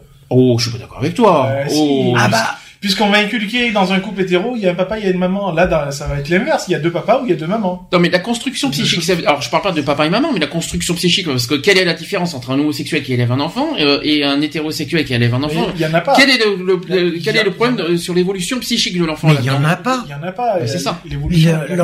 L'enfant, évolue, euh, qu'il soit en- avec euh, un couple homosexuel ou euh, hétéro. Hein. Il est, C'est ce que tu vas imprimer dans la tête du de l'enfant qui qui fera son sa propre analyse. son, son avancement quoi je veux dire hein. donc euh, du moment où on a tous les mêmes euh, enfin je sais pas on a je pense qu'on a tous un petit peu la même manière de, de voir l'éducation de notre enfant quoi je veux dire C'est ça. euh, qu'on soit hétéro ou homo quoi je veux dire donc euh, je vois pas où est le souci À partir du moment qu'on n'emmène pas un enfant, si je peux me permettre, je parle pas du bar Oui, parce que les sûr. bars euh, c'est c'est c'est c'est un lieu public. il y a oui pas dans gens. des Dans dans des les lieux, boîtes de nuit oui. dans Voilà, les euh, il y a- y, des- il y a des endroits à respecter euh. Puis ça serait bien aussi Et puis que, c'est les, pas la que les couples homosexuels, si je peux me permettre aussi, ça Non. serait bien que les couples, euh, histoire de faire un petit peu de, euh, de stabilité en quelque sorte au niveau de l'enfant, qu'il n'y ait pas, à moins que, à moins que qu'on montre pas. euh, bon, tu vas me dire. Si, De clichés, qu'on fasse des clichés. Oui et non, mais c'est vrai qu'au niveau stabilité, il faudrait pas qu'il y ait que des, de, on va dire, des amis homosexuels, des trucs homosexuels, Non, voilà, tout ça, il- homosexuel, il montrer que l'homosexualité, parler que grandisse dans un milieu hétéroclite, quoi. Je veux dire. Euh, euh, Non, moi, non. je- ben, Pas forcément. Non, mais dans, dans, dans, dans un milieu où il côtoie, où il peut côtoyer tout le monde, quoi. Je veux dire, Oui. Comme euh, moi avec mon fils, quoi. Je veux dire, euh, voilà. On, Tu côtoies pas que des homosexuels. Non, on côtoie autant des hétéros, on côtoie des chiens, des chats, des tout ce qu'on veut, quoi. Je veux dire. Alors, là, alors, si tu parles des chiens des chats, on va voir, on va, on va nous retomber avec les, pédo- avec les zoophiles euh, maintenant. voilà, quoi. Je veux dire. euh, on est, on, euh, je, je n'emmène pas mon fils dans des milieux euh, pro pro gay, quoi. Je veux Mm. dire. hein, euh, Non. La gay pride, par exemple, tu es contre. Ah oui, je suis totalement. Ah, c'est ce que contre, ça, été clair là-dessus. Ah oui, oui, je suis totalement. T'emmènerais contre. pas ton fils à une gay Pas, pride. pas du tout. Est-ce que Euh, tu l'as déjà dit, t'as déjà répondu à cette question, pourquoi? Ben parce que c'est pas un milieu euh, pour et puis euh, Il est, euh, et puis voilà, il y a. mais il est trop jeune pour. Non, puis c'est même pas une question d'âge, voilà. c'est euh, c'est pas le lieu quoi, c'est c'est pas sain. Quoi. C'est pas sa place. C'est pas... Alors, sa place, oui et non, mais il, il ne revendique pas des causes homosexuelles, donc Non, on oui. doit l'emmener... Euh... Moi, l'instant, par contre, il me dit voilà papa, je veux militer avec toi pour la cause homosexuelle. Bon, Mais- vais mais- dire, bon ben là oui, mais euh, là Ah oui, mais alors Pour oui et l'instant, non, parce c'est qu'il faut pas sa savoir, parce qu'il faut qu'il, euh, ça dépend ce que lui, si c'est sa propre revendication en disant que je, c'est, j'aime mon papa, je, je, je, Voilà, je- pas- pas- voilà. son- je, je défends son homosexualité, là oui, alors là, parfait. Oui. Par contre, si c'est juste pour le plaisir, tout ça, moi, Non. je, je serais plus contre. Bah, Non, et puis je suis pas du genre à le, le mettre euh, dans une de ces genres de manifs euh, où il y a des mecs qui se baladent en cuir avec le cul à l'air. euh, non, pas du tout. Aussi, oui. Mm. voilà. Là-dessus, euh, pendant deux ans, on, a- Ça on, on a son morflé, hein. 2014-2015, on s'en Voilà. Maintenant, à après- 14 ans, il me dit papa, je veux venir avec toi à la Gay Pride. Ben, il viendra avec moi. Mhm. Mais il Voilà. y aura réfléchi. Et pourtant, ton fils t'a déjà vu en transe. Ça, on l'a pas dit, ça. Il l'a- il l'a vu euh, une fois. Ah oui, deux avec la, la soirée, effectivement, j'ai oublié. Euh, et ça ne l'a pas Non, ça l'a pas vexé. Ça l'a pas, l'a fait rire, donc euh, voilà quoi. Ouais, bah, les- et- Ça l'a pas, trauma- ça l'a pas traumatisé pour autant. euh, Et on a la preuve avec les films. Euh, oui. Au moins là-dessus, on est tranquille. Non, mais au moins, au moins, voilà, ça prouve que euh, Transgenre, il comprend. transsexuel. Il comprend euh, que euh, voilà. Mais Alors, autre euh, phrase, à longueur de colonne, les homophobes de toute tendance ont une fois de plus entonné le credo de la normalité et rejeté l'homosexualité du côté de la pathologie. Euh, pour une psychanalyste, l'idée de normalité appliquée à la sexualité n'a aucun sens. Il y a en effet au départ dans, euh, chez chaque être une, bis- une bisexualité psychique. Alors là, il va falloir qu'on nous explique. C'est-à-dire la possibilité de pencher du côté du masculin ou du féminin, quel que soit son sexe anatomique. Moi, je suis pas d'accord du tout avec ça. Euh, et le chemin qu'il prend dépend toujours de ce qu'il vit, de ses parents, de ses rencontres, des paroles qui lui, qui lui sont non dites, etc. Alors là, là, c'est très intéressant quand même. Euh, Est-ce que dans votre enfance, vous avez toujours eu un penchant euh, soit de l'un, soit de l'autre? Moi, je suis pas d'accord avec ça. hein. non, pas du tout. Il y a toujours eu les deux? Est-ce que franchement, on a les- le, le penchant pour les deux en, en- dans- dans- dans- psychiquement? Mais moi, en étant enfant, euh, je me suis déjà jamais posé cette question-là. Moi non plus. Donc euh, voilà quoi. Voilà. Donc la bisexualité psychique, c'est la première fois que j'entends parler de ça. hein. C'est c'est quand même fort. Après, le chemin que, de- que prend l'enfant dépend de ce qu'il vit, c'est-à-dire les parents, les rencontres, les paroles. C'est faux. Alors les paroles, oui. Oui, ça peut influencer. Après, les gens, euh, bah, les gens aussi, parce que si tu vas que dans des milieux où il y a que des hommes, où il y a que des femmes, ça peut éventuellement jouer euh, jouer un rôle. Mhm. Après, euh, du moment où t'es euh, où l'enfant il va de partout, je vois pas où est le problème quoi. Les rencontres, c'est ce qu'on vient de dire il y a deux minutes. C'est-à-dire qu'effectivement, s'il y a que des homosexuels, si, Bien sûr. si l'enfant est entouré que d'homosexuels, est-ce que ça peut faire C'est pas pencher pour ça qu'il va être euh, Eh ben, homosexuel. hein. Est-ce que ça Je peut suis faire désolé. pencher Ça un peu pourrait faire pencher la, la balance. Je suis euh, désolé. Qu'il soit qu'il y ait des parents homosexuels, ok, mais qu'il n'y ait que dans que des rencontres et des, des amis et tout ça qui sont que Oui, homosexuels. puis après, euh, beaucoup, pour hein. un couple homosexuel, je pense qu'il faut aussi garder euh, un minimum de, De Euh, distance voilà, avec il y a les du- Il y milieux. a du monde qui vient à la maison, bon voilà. Euh, ou qu'il y ait certaines choses de prévues, bon, faut quand même garder un minimum de, de dignité, on va dire, pour l'enfant. Mm. Euh, voilà, moi, quand j'ai du monde à la maison, bon, il y a un minimum de tenue qui se fait, quoi. Alors dans ce cas, je vais poser une question. Tu rencontres, des- il y a des amis homosexuels. Allez, un, un repas de 10 personnes. Tu mets euh, ton enfant euh, dans les 10 personnes. Est-ce que devant ton enfance, vous parlerez de de sé- de- d'homosexualité, de, sexualité, de, de, de Ah non, bien sûr que non. on C'est va- ça, en fait, qui est on va important. employer- on va employer euh, tout autre. Euh, maintenant, si je sais que j'ai un repas comme ça, généralement, je ferai en sorte déjà de pas voir mon fils. Mhm. Euh, voilà, parce que je, je ne veux pas le mettre euh, dans des situations comme ça. Euh, généralement, moi, à la maison, il y a toujours du monde, euh, autant hétéro qu'homo, donc euh, voilà quoi. Donc on est bien d'accord que devant l'enfant, il y a des choses à ne pas dire. Ah, ben bien sûr, puis il y Et a à ne même pas une fa- faire. Il y a Et à une ne pas façon de, faire. il y a, voilà, il y a une façon de se tenir aussi, quoi. Je veux dire, même moi avec mon mari, on n'est pas co- constamment collés l'un à l'autre quand il y, a ma- il y a mon fils, quoi. Je veux dire. hein. C'est quoi les barrières que tu que tu mets que tu mets entre toi et ton fils? Enfin, enfin ta, ta relation, ta- ton, ton homosexualité et ton fils. Il y a des barrières que tu mets là-dedans. Non, je mets aucune barrière. Euh, je mets aucune barrière. Le seul truc, c'est que euh, voilà, c'est euh, C'est une règle que je me suis mis et que. S'il veut en parler, il en parle avec. Euh, voilà. Non, c'est que je Non. me permets pas de faire certaines choses devant mon fils. Ah ben c'est ça, donc tu mets des barrières, c'est bien. non, c'est- même pas des barrières, c'est un je m'oblige pas à le faire. C'est ouais. c'est c'est dans la ça va dans la logique.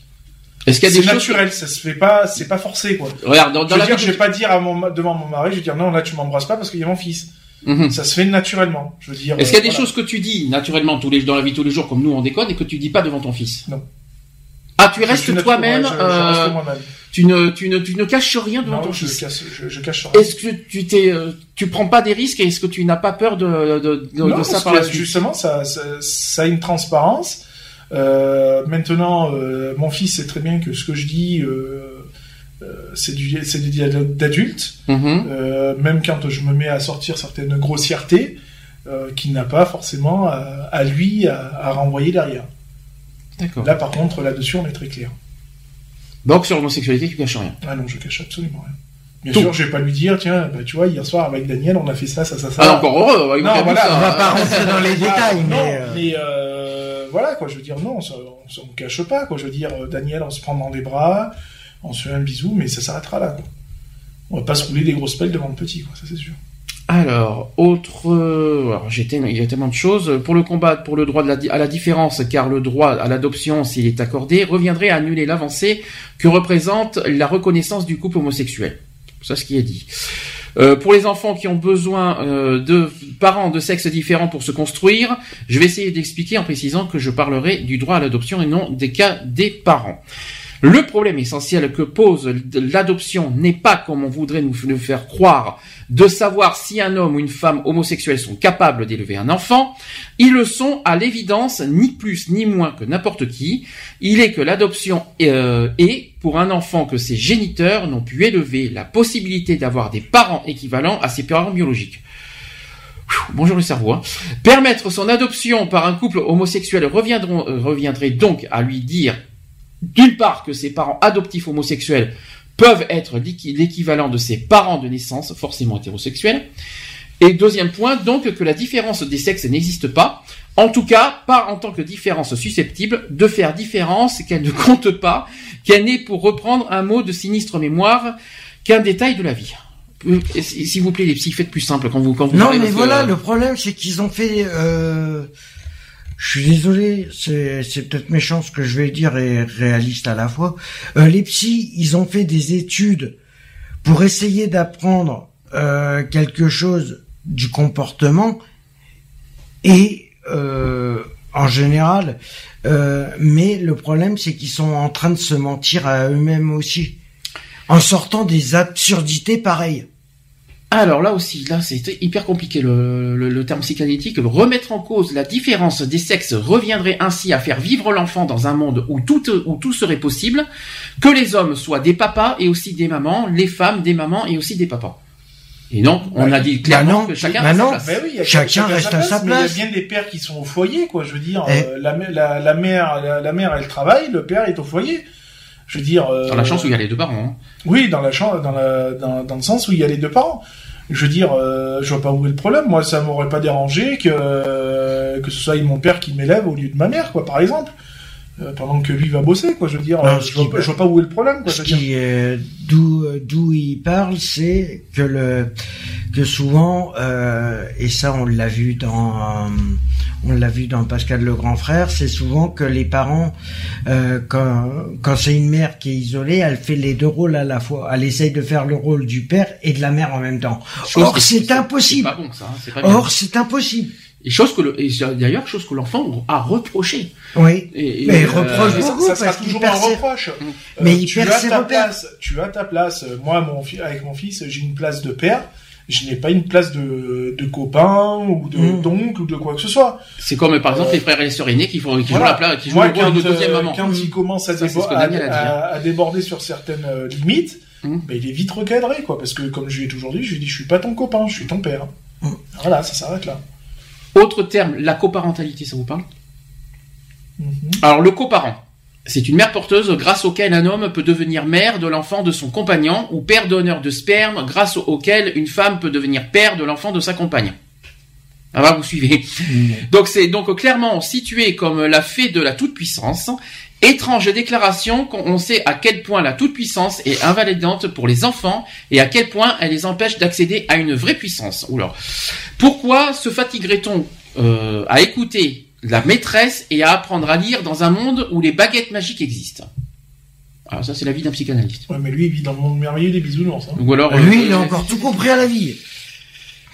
Encore un qui a compris euh, que le monde... euh, Qu'est-ce que vous en pensez de la Après, il y a- parentalité après, Le monde magique, après, il y en a euh. qui se- des hommes qui se sentent plus euh, euh, maternels que paternels. hum, Mhm. Je veux dire, maintenant, euh, l'un n'empêche pas l'autre. Je veux dire, euh, moi, euh, je sais que mon mari est plus maternel que paternel. Euh, Enfin, il a plus cette fibre-là. Euh, il euh, il s'en cache pas. Moi, c'est pas pour me déplaire personnellement. Euh, voilà, mais au niveau de, de mon fils, euh, j'allais dire de notre enfant, au niveau de mon fils, euh, je reste le seul et unique décisionnaire, quoi qu'il en soit. Alors attention, j'ai plus compliqué. Si la différence des sexes est essentielle à l'enfant en tant que repère symbolique, elle ne peut cependant remplir totalement sa fonction si elle reste un repère abstrait. Pour servir au développement de l'enfant, la différence des sexes doit en effet s'incarner, prendre corps.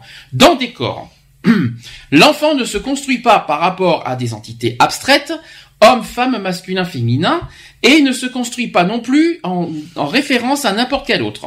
Il se construit par rapport à ces deux premiers autres, que sont ses parents par rapport à leur conscient, leur inconscient, leur corps.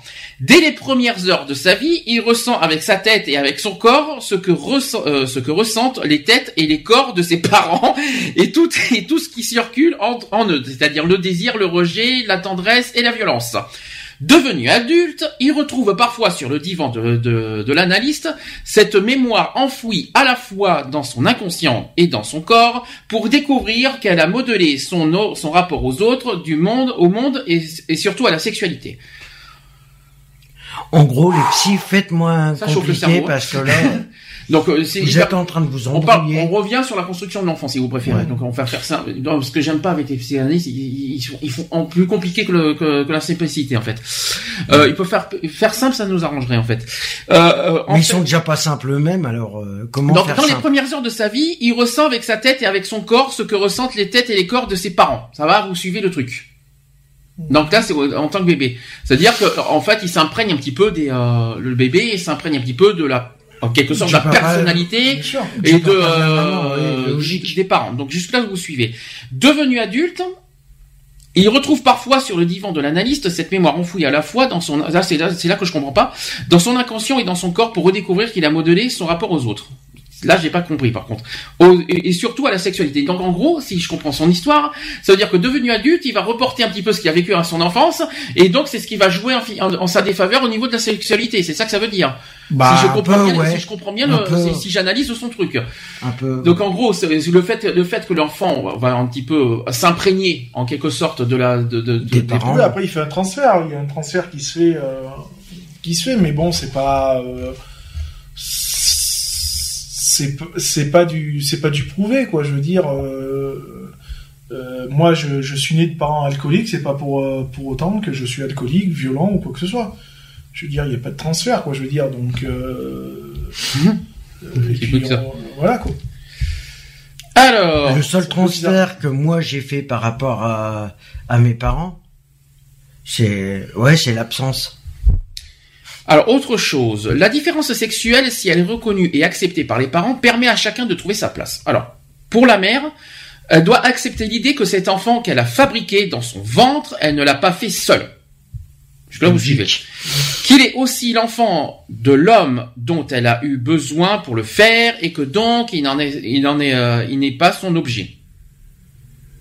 Là, ça, ça- en gros, ça, ça, ça ça- revient sur le GPA. ça revient Mhm. sur le, oui, mais c'est sur, ça revient surtout sur euh, l'homosexualité peut pas avoir d'enfant biologiquement entre deux, deux hommes Ouais. et une femme. En gros, c'est ça. Donc, Mhm. on est en train- ils sont en train de pointer du doigt, si vous voyez, que deux hommes et deux femmes peuvent pas biologiquement avoir des parents, si vous préférez, euh, des, des enfants.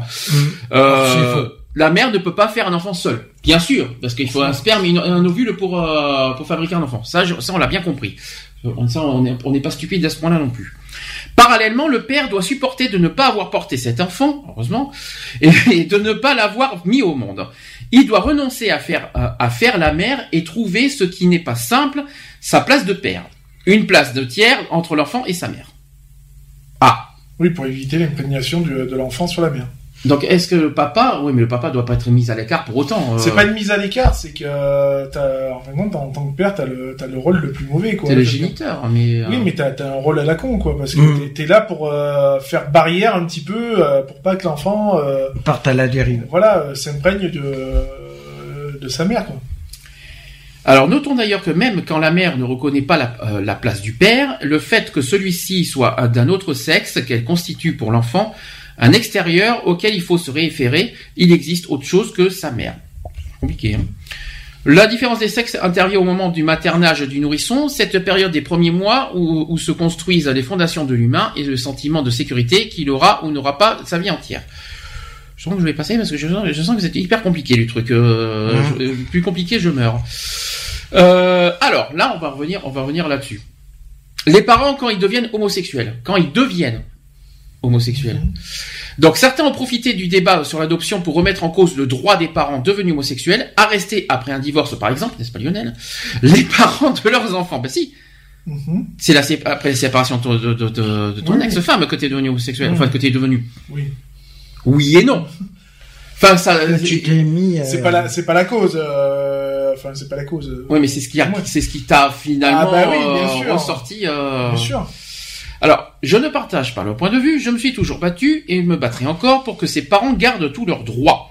Voilà un de ses parents devenir homosexuel est une situation qui pose à l'enfant des questions sur la différence des sexes, mais contrairement à l'adoption, elle ne le remet pas fondamenta- fondamentalement en cause.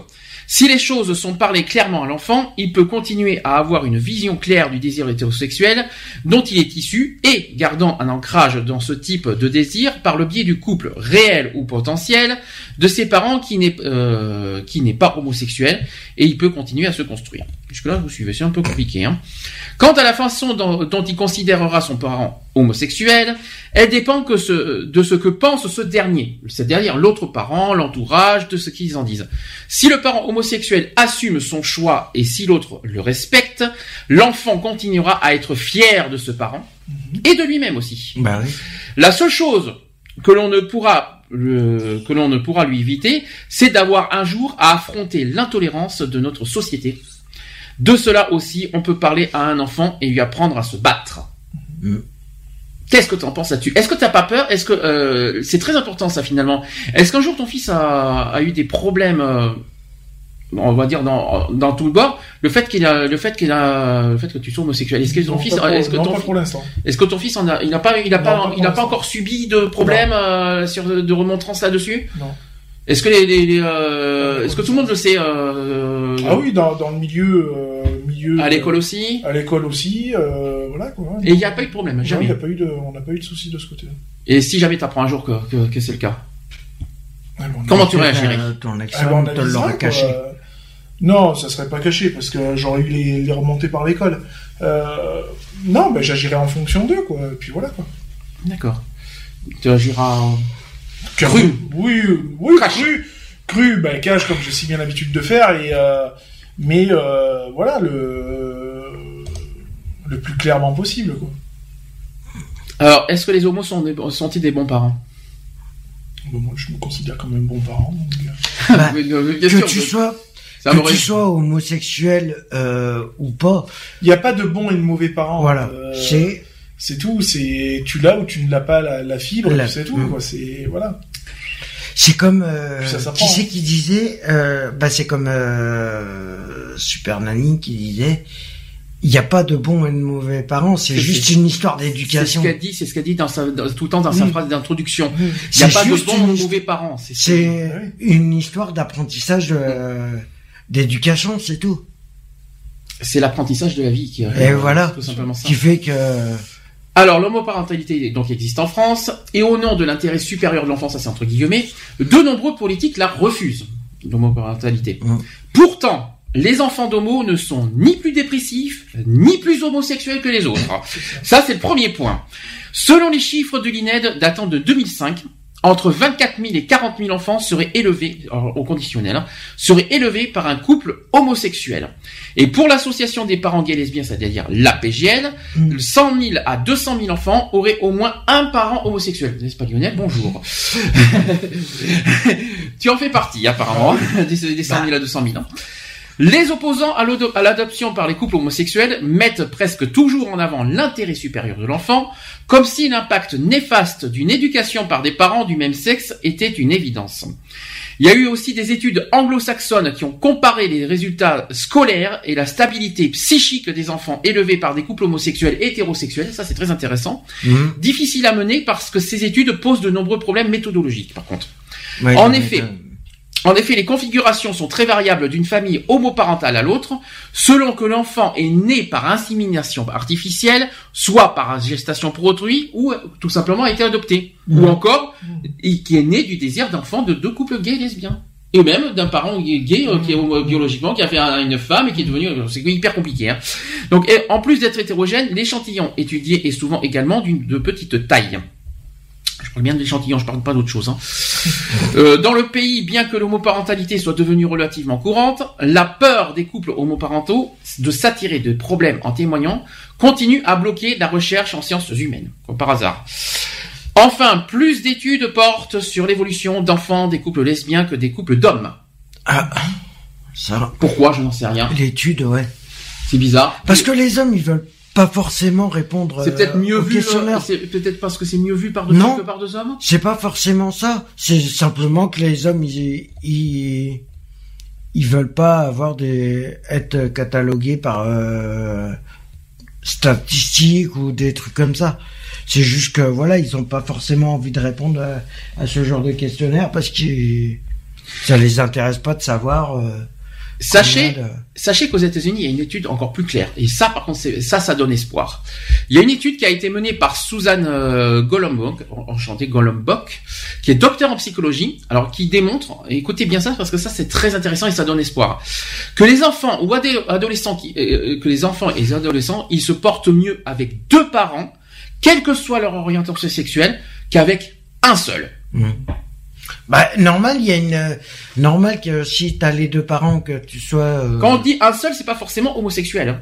non. Ça peut être un seul parent, point, qui soit Oui, euh, voilà, oui. ou homosexuel. Oui, qu'il y a soit le papa ou soit la maman, Ça veut dire- mais, C'est euh, ce qu'on a dit tout à l'heure. Je pense que le- le- le- l'enfant, C'est Bah, il y a- je, tiens, ça me fait penser à Francis Cabrel, ça. il y a une a je- on, a, a dit, on a dit quelque chose On a- tout à l'heure. Je sais pas ce que on a dit tout à l'heure que je pense que l'enfant est beaucoup plus déstabilisé lors d'une séparation et d'un divorce et qu'il sûr. et qu'il- et qu'il est élevé par un parent. Mais bien sûr, Oui, bah c'est oui. Parce que c'est une question de repère. C'est ça. Voilà, Et il quand- perd des Je repères pense que qu'il a. ça. Je pense que l'enfant est beaucoup plus déstabilisé euh, lors d'une séparation ou alors élevé par un parent ou euh, un parent d'un côté et un parent d'un autre, Mhm. plutôt que deux parents Bah oui.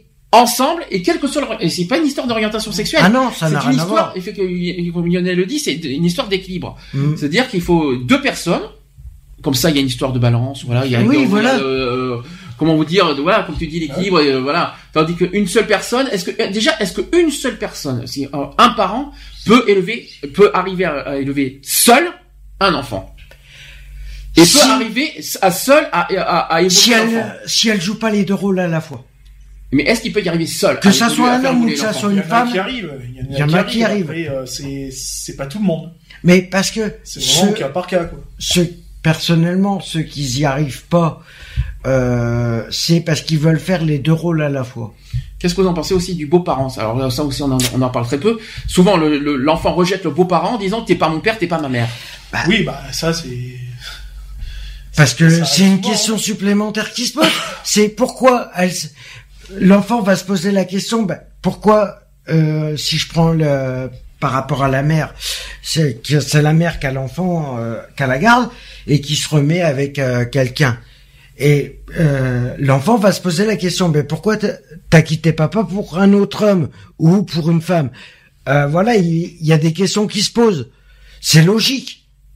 Ça déstabilise l'enfant aussi. C'est ça qui peut. ». Alors là, c'est encore plus compliqué. En outre, quand elle se structure de façon volontaire avec un projet de longue date, les familles homosexuelles cherchent souvent un référent du sexe opposé dans leur entourage. Jusque-là, vous suivez. Donc, Mhm. là, on peut se référer aux grands-parents, par exemple. Ouais. La mère. euh, La- les grands-parents, pas la mère. Bah, Donc, bah, la la mère du- la, la grand-mère ou le grand-père. Donc, euh, le grand-parent, finalement, ou le grand-mère, le grand-père, euh, peut finalement aider finalement euh, à, à un, on va dire un parent homosexuel à équilibrer finalement ce Bah oui. ce voilà l'évolution de l'enfant finalement est-ce que les grands-parents ont un gros finalement un rôle à jouer là-dedans Euh, pour les pour les couples aussi, homoparentales? aussi infime soit-il, euh, oui, euh, il est pas énorme, mais il y a toujours tout le monde a un rôle à jouer. Tout le monde. Euh, même le beau- même le le beau le beau parent a un rôle à jouer. euh, euh, mon fils qui dit à Daniel euh, t'es pas mon père, euh, comme je lui ai toujours dit, je lui dis oui c'est peut-être pas ton père, mais mais, il mais, euh, tu lui dois le respect, il a il a une autorité malgré tout sur toi. Euh, et puis c'est tout, ça s'arrête là. Donc euh, si je ne suis pas là, c'est lui en second. Mhm. c'est vrai que pas ta mère. en second Euh, bah, du fait que je suis marié, non, c'est plus ma mère. non, d'accord donc c'est non. pour ça que non, maintenant tu vois ça comme ça Voilà. maintenant ta, Ah bah ta oui. mère passe en troisième hein, donc Bah Ça, oui.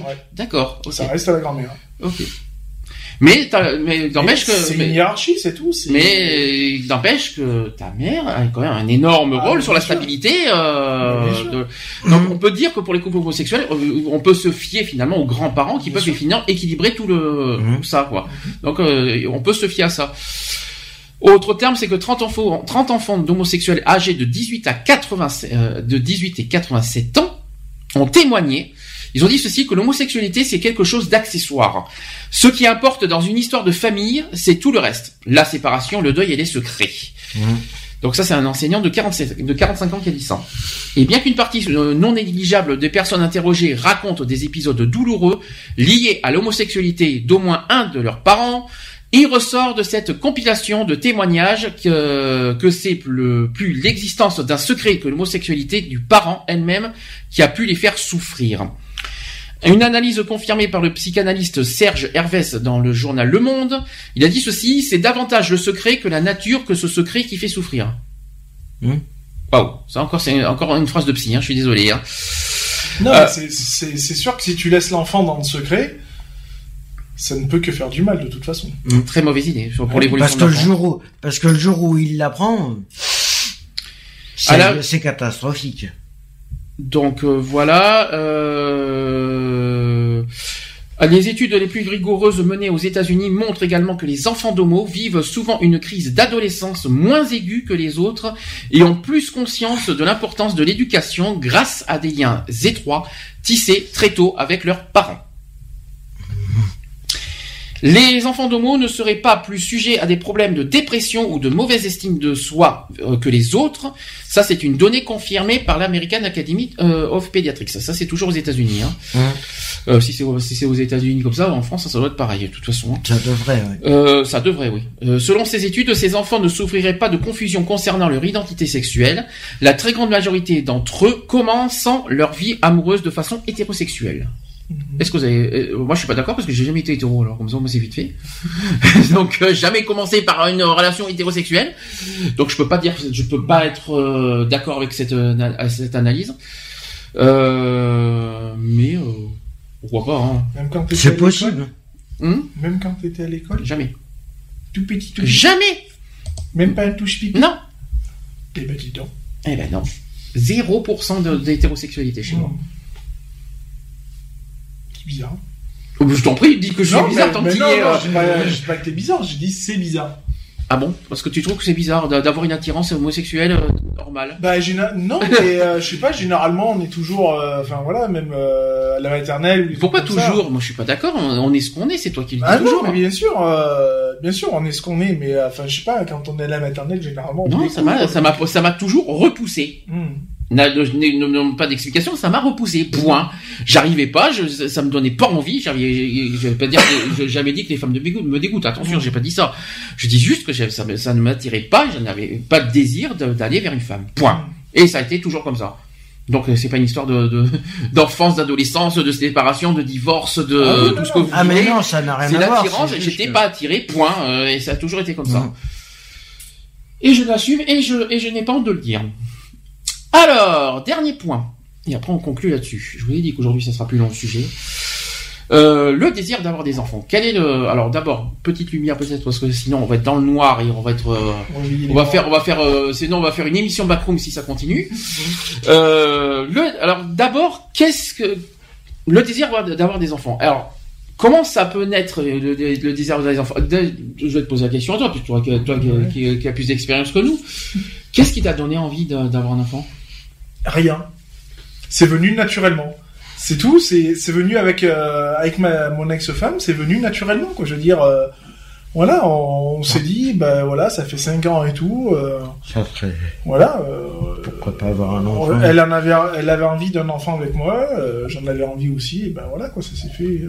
Euh. Et cric-crac dans la baraque, bonsoir, c'est ça euh, Enfin, non, ça s'est pas fait comme ça non plus, mais bon, parce que ça nous a coûté un an de, un an, mais bon voilà. Quoi. Ah, y a ah, mais dans ce cas, ça a été réfléchi avant, c'était pas d'office. Alors ça a toujours été réfléchi. Après, euh, on a eu des soucis pendant un an.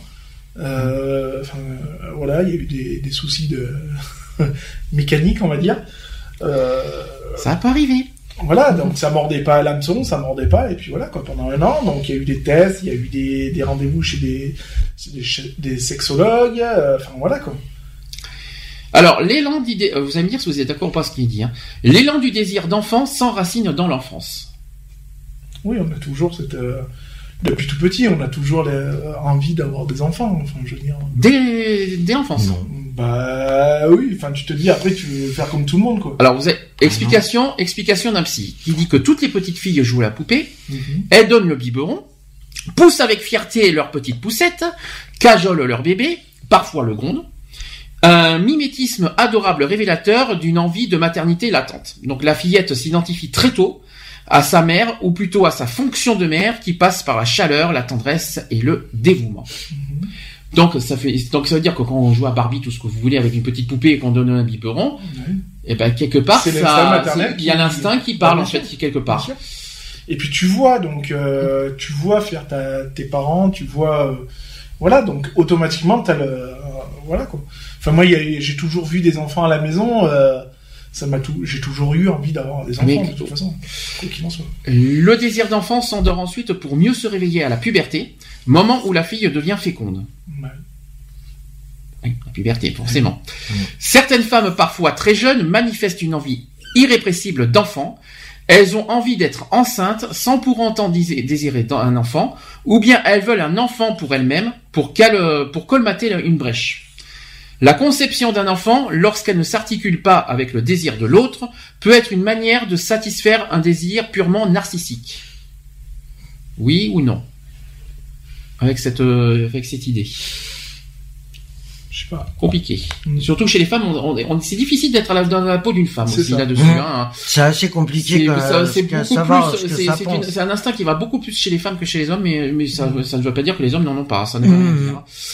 Alors ensuite, euh, le désir de maternité est intimement lié à l'instinct de reproduction. Comme tout, mami- comme tout mammifère, nous sommes programmés pour nous reproduire tant que c'est possible. L'enfant naît quand l'instinct reproducteur coïncide avec le désir d'enfant. Donc nous sommes des mammifères et donc c'est ça que c'est pour ça que je- Ah bon? j'insiste là-dessus. Ben oui, nous sommes des mammifères. Oui, non, mais ça, oui, Donc, je suis d'accord, mais pourquoi l'instinct de reproduction Eh ben, euh, c'est un mammifère. Bah non, Tu veux bah non. Mais Moi, j'ai pas envie si. d'enfant et j'en aurai jamais. Mais pourquoi t'en auras jamais? Parce que j'en veux pas. Oui, mais tu dis ça aujourd'hui, dans 10 ans. Ah non, non, non. Ah non, moi, non. C'est vrai que ça, donc ça existe qu'il y a des gens qui, n'aiment pas les enfants, qui ne veulent pas d'enfants. C'est pas que j'aime pas les hein. enfants, mais c'est que j'en veux pas, c'est tout. Moi, je sais très bien que j'en veux pas. Mais bon. Euh, donc nous sommes d'accord que le désir d'avoir des enfants n'est donc pas une question d'orientation sexuelle, Mhm. mais tout simplement naturellement en tant que mammifère et en tant qu'être humain. Un homosexuel qui désire avoir des enfants est tout naturellement et biologiquement normal. C'est un instinct de mammifère et pas une histoire d'orientation Comme sexuelle. moi, comme Ouais, moi, Daniel m'a demandé si je voulais un, un autre enfant, je lui ai dit que oui. Je moi, je, je serais d'accord pour avoir un deuxième enfant. Oui. Et où? Et Ah, quand ça- Et avec et comment Ah, ben ça. Mystère, mystère. Dieu seul le sait. En tout cas, pas avec Daniel, c'est pas possible. Non, ça c'est sûr. Sinon, non, t'auras je verrai trop- avec Nathalie. sinon, tu auras trop vu le film Junior. Hein, euh. Soit avec Nathalie, soit avec Muriel, au pire. C'est une belle sœur, ça reste en famille. Daniel, j'espère que tu nous écoutes pas parce que si tu nous écoutes, il va te, il va te trucider Non. en arrivant là. Non, ça reste dans la famille, voyons. Non, je déconne. Bah voyons, ça, veut- ça veut dire que l'enfant va voir la, la mère qui est tante, la tante, de, le, le- le- Daniel qui est beau-père, tante, euh, tout ce que tu veux en même temps. Ouais, il, euh, non. il sera pas tante, il peut pas être tante. Donc, ah si, il sera plus tante que oncle. Hein. Non, mais oui, Pardon. voilà, oui, pour avoir un deuxième enfant, oui, sans problème. Autre chose, c'est qu'avoir un bébé maintenant ou plus tard avec cet homme ou avec cette femme, au risque de tout sacrifier, depuis que nous avons le choix de faire un enfant ou non, nous prenons le temps d'y réfléchir. Est-ce que tu y as réfléchi Ah, toujours. Hmm. Pour avoir Mathis, oui, ça a été plus que réfléchi. même. Et là, celui d'aujourd'hui, non, c'est d'office. Là, c'est c'est Non, pas, non, c'est c'est- pas c'est- réfléchi. non, ça, ça reste réfléchi quand même. Mhm. Parce que comme je dis, il faut que voilà, il y a un minimum de, de choses qui soient euh, qui soient ok pour euh, pour faire en sorte que voilà, ça se passe bien. C'est-à-dire la situation, une bonne situation, et puis voilà. Quoi. Alors, autre point. Il ne faut pas confondre désirer un enfant et vouloir un enfant. Mhm. Est-ce que, vous voyez la différence entre les deux? Ben, vouloir, c'est Tu peux très bien désirer un enfant sans et ne pas le vouloir. et ne pas vouloir. Et Mhm. Mais on peut le vouloir sans forcément le désirer. Oui. Alors ça c'est compliqué là, la, la phrase. Ben, Bah non. Si, euh, c'est-à-dire que t'as un enfant, mais bon, voilà quoi. Il est...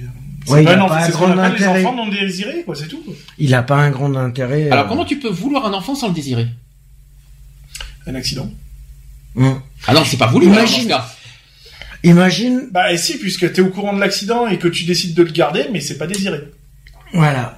Mhm. Compliqué, donc, euh, mais Bah c'est pas voulu non plus puisque c'est un accident. Oui, mais si tu si tu te permets de le garder, c'est que tu le veux.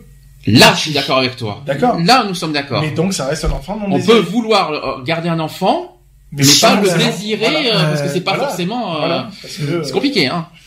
Ah, Donc, En fait, c'est que alors, euh, voilà ce que dit euh, ce qu'il dit. La différence entre les deux réside dans le fait que le vœu est conscient et le désir inconscient. Bon. Le vouloir c'est conscient et le désir c'est inconscient. C'est compliqué. Hein. Oui, le désir c'est le rêve. Oui, bah oui. Le vouloir Ah, c'est concret. J'aimerais avoir un enfant. Voilà. voilà. Ça, ça c'est du ça c'est. je veux, c'est du concret, quoi. C'est, c'est-à-dire, C'est- demain, je prends la, la, la première qui passe et je regarde, je fais, je veux un gosse, wesh, alors, en avant. Le désir d'enfant, comme tout autre désir de l'être humain, est une quête du bonheur que l'on espère toucher du doigt un jour. Le vœu est beaucoup plus concret et s'inscrit dans une démarche volontaire, tandis que désirer un enfant, c'est y rêver, c'est ce que je viens de dire, sans savoir si cela finira par se concrétiser. hum. C'est pas la même chose. Donc c'est un, il y a, désirer Oui, c'est un rêve, de- de- de- vouloir c'est Ouais, le, euh, toucher c'est- du doigt le bonheur, oui, c'est le cas de le dire, oui, c'est, c'est, voilà, quoi. C'est, c'est même plus que toucher du doigt, quoi. Le désir d'enfant a une signification particulière chez la femme. Dès que la mère se sait enceinte, elle va établir un rapport très spécial avec l'enfant à naître. Dans son inconscient, c'est un bout de corps à venir qui se matérialise, qui se matérialise par la grossesse et un bout de corps à perdre matérialisé par l'accouchement. Compliqué, hein Ouais, ouais, mais c'est réel, hein, de toute façon. Hein. Mhm. La maternité est souvent considérée comme l'accomplissement de la féminité, qui euh, fait partie aussi de son développement normal. Parfois, ce refus de materner est un refus essentiel, celui par exemple de ne pas être comme sa mère ou comme sa sœur, des femmes comblées par le fait d'enfanter. C'est ça. hum. Un exemple? Non, ben non, j'en ai pas, moi, non. Tu dis que c'est ça, donc... euh, Oui, euh, non, mais c'est ça, oui, dans le sens que euh, tu ne veux pas euh, reproduire forcément ce que ta mère a, a fait, parce que t'en as qui, qui veulent absolument des enfants pour le plaisir de voilà de materner, de, D'avoir des enfants. voilà. T'en as, hein, et puis il y en a qui veulent pas reproduire ça, quoi. Pour l'homme, le désir d'enfant n'est pas le passage obligé de la réalisation euh, de sa masculinité, ni même de sa paternité. L'homme s'accomplit généralement dans son rapport aux femmes et dans ses réalisations sociales. Un homme désire avant de procréer. Dans son inconscient, il perçoit la femme comme mère et devient ainsi l'agent de sa féminité. Pour un homme, procréer, c'est jouir de sa différence sexuelle et incarner cette jouissance dans la transmission d'un nom. Merci. Comment tu l'as Est-ce que tu as vécu ça comme ça? Non, moi j'ai pas vécu ça comme ça. J'ai vécu ça. euh, euh, alors, dans le sens du nom, bah, automatiquement oui, puisque on se dit, bah voilà, enfin, on va avoir son enfant à soi. Surtout qu'aujourd'hui c'est faux. le- le- Surtout que c'est oui, aujourd'hui c'est faux. noms, On peut peut avoir les le deux nom. noms hein, maintenant. Bah, donc, comme euh, mon fils, hein, mon fils qui porte les deux noms. Mm. Donc nous, ça a été un choix des deux noms. euh, euh, moi, je l'ai, on l'a fait, enfin, surtout par principe. Mhm. J'estime parce que, comme on dit, nous on a le, le plus beau rôle, hein, c'est-à-dire qu'on on a juste à planter la, la semence et après on est tranquille, euh, on est tranquille, sauf que pendant neuf mois on nous casse les burnes. Mais bon, ça c'est autre chose. Euh, voilà, mais c'est vrai que euh, c'est pas nous qui faisons le plus gros du travail, donc pour moi j'ai trouvé légitime de, euh, par respect par rapport à sa mère, de, à ce qui porte aussi son nom. Moi, il y a une chose que j'ai vue, dans- notamment dans l'émission Confessions intimes. Ça fait longtemps qu'on n'a pas vu cette émission. Hein. Là, quand tu, euh, tu vois, t'as le, pa- le, là, je reste sur le côté papa. Nous sommes d'accord. Le papa désire avoir un enfant. Nous sommes d'accord. Il a l'enfant, et une fois que l'enfant est né, Ils sont désistes complets. eh bien, d'un coup, il change d'avis, il change d'opinion, et il, Moi, il, il, il- en gros, il, Ils le repoussent. Surtout quand, alors surtout, le pire, c'est quand, alors, je sais pas si c'est réel ce que je dis, hein, je, je, j'essaie de me mettre à la place. Quand le papa voit que c'est une fille, ah, mince, ça bloque. Que, euh, euh, t'as le papa qui veut un fils, t'as le papa qui veut, le papa ne veut pas de fille. Ça, c'est le premier point. Le deuxième point, il y a le, fait qu'il désire un enfant, il a un enfant, et puis finalement, il, réalise, une fois que l'enfant est là, que c'est, que finalement, euh, c'est pas, son rôle de père, et ça lui convient pas. Parce que euh, à ce moment-là, enfin, je pense que c'est plus dans ce sens-là. Enfin, moi, je le vois. À ce moment-là, c'est plus dans le sens qu'au départ, tu te dis ouais, je me sens d'être père, Mhm. Et puis et au se moment- sentir d'être père et être père, c'est deux choses différentes. C'est ça. Mhm. Donc, euh, c'est comme vouloir, vouloir Et et désirer. euh, et désirer un enfant. C'est Mhm. c'est la même chose. Donc, vouloir être papa et être papa, c'est deux choses différentes. C'est-à-dire être papa, c'est ouais, je vais jouer avec mon enfant et tout. La réalité en est tout autre. Oui, tu vas jouer avec ton enfant, mais avant de jouer avec ton enfant, il y a un cheminement à faire. Tu comprends pas, tu comprends, euh, t'arrives à comprendre ces papas qui n'assument pas leur paternité une fois après la naissance? De Oui, l'enfant. parce que euh, finalement, ils sont pas prêts. Parce ça. qu'ils Ils sont pas prêts à le s'aperçoivent faire, en fait. Et c'est ce que je te dis, vouloir et être, c'est deux choses différentes. Mhm. Moi, j'ai toujours voulu être papa et euh, Tu es- et je me sentais prêt à être père. Euh, je veux dire, pendant un an, on a bataillé euh, parce que ben, euh, on se sentait plus ou moins prêt, donc ça n'a pas marché. Et quand ça a marché, ben, c'est qu'on était prêt aussi bien l'un que l'autre. Et moi, quand je suis quand je suis devenu père, euh, j'ai ce côté féminin qui est vraiment ressorti. Ah, Très tiens ressorti. donc. Ouais Dans quel sens? Dans le sens, ben, le, voilà, le côté euh, très protecteur, donc euh, voilà, c'est attention, c'est à moi, quoi. C'est Mhm. ça n'appartient pas qu'à ma qu'à sa qu'à sa mère, mais ça Mhm. appartient aussi à son père. Donc voilà, tu touches, attention à toi, quoi. Je veux dire voilà, et puis c'est très, euh, je vais pas dire quand il était euh, bébé, euh, voilà, j'étais là, quoi. Je veux dire voilà, c'est euh, euh, les moindres faits et gestes, j'étais derrière, même derrière les sages-femmes, j'étais derrière. Euh, voilà. Il y a ce Ouais, il y a côté, une sé- euh, ce côté sécurité. protecteur, voilà, euh, qui est là. sécuritaire. euh, Il y a maintenant il y a autre chose que j'ai du mal à concevoir. Enfin, je comprends et à la fois je le comprends pas. La, la maman qui la maman qui se dit euh, c'est mon enfant, c'est moi qui l'ai porté pendant neuf mois. C'est tout ce qu'on entend. C'est à chaque Oui, fois oui, ça qu'on entend. C'est moi qui l'ai porté pendant neuf mois. Toi, tu n'es, toi, tu n'es en gros qu'un géniteur. Tu vas, tu vas juste te rendre tout ça. Euh, Je, j'arrive pas concevoir com- comment on peut rejeter un papa. Alors c'est méchant, ça, ça reste méchant. Euh, moi je sais qu'avec mon ex-femme, on n'a jamais joué là-dessus. Euh, sauf que des fois quand elle me dit oui, euh, n'oublie pas de me rendre mon fils. Je, alors, Ouais. Moi généralement je rattrape toujours arrière. Je dis oui donc pour te dire que notre fils va bien, je le fais exprès parce que je sais très bien que ça la fait râler. Mhm. Et pourtant, elle sait très bien que c'est la vérité, donc euh, voilà quoi, je veux dire. Euh, mais c'est pas méchant. Nous, euh, nous, on joue de ça. Mhm. C'est devenu un jeu. On, on en joue parce qu'on sait pertinemment que c'est notre enfant. Mhm. euh, D'autant plus que ça a été un enfant euh, plus que désiré. Euh, voilà. euh, Oui, mais c'est pas aussi une, une des clés de la, de, de la déstabilisation d'un enfant. Si. De dire ça. C'est-à-dire qu'en fait, faire croire à l'enfant que le papa rejette l'enfant. en disant Voilà. que- c'est- Alors que c'est la mère qui c'est une rejette des le clés, père. c'est une des clés finalement en disant que t'es mon enfant, c'est moi qui t'ai porté. Mhm. Le papa, euh, moi, en elle a- gros- moi, elle a jamais dit ça parce que la seule fois où elle a voulu me dire ça, je lui dis oui, mais je lui dis sans moi, t'aurais jamais eu un fils. Mhm. puisqu'elle a eu, elle a eu une fille. Et euh, j'ai dit, t'aurais jamais eu un fils et un fils aussi beau que ça. Ah, c'est que- c'est sûr là-dessus et, euh, aussi aussi pour- moi, pour- je- tu vois on on- Mm. je, je le vois évoluer ça, ça fait trois ans que je le vois Il est bien. il- Ah, il est. Ah, il est. il y a encore été des- Ah, bah, il y a du certaines boulot, choses, sûr, il y a certaines choses que je vais pas raconter que, que voilà, mais Forcément, honnêtement, il est bien. Il y a, il y a des, mais il est équilibré. Il, y a, il y a encore des choses à faire, mais euh, il y aura toujours quelque chose à faire. De toute Mm. façon, Mm. euh, c'est c'est 18 c'est plus de 18 ans de travail. Hein, donc, Mm. de toute Le façon, 100% n'existe euh, Enfin, pas. on dit c'est 18 ans de travail parce qu'on part d'un principe que l'enfant à 18 ans euh, il snatch up et puis il vit sa vie. Mm. Euh, bon, il y en a qui restent un peu plus, mais bon voilà, on se dit, euh, on se dit ouais c'est euh, Ouais, 20 ans. Parce qu'on parle de l'intérêt de l'enfant. Bon, Je, je reviens là-dessus.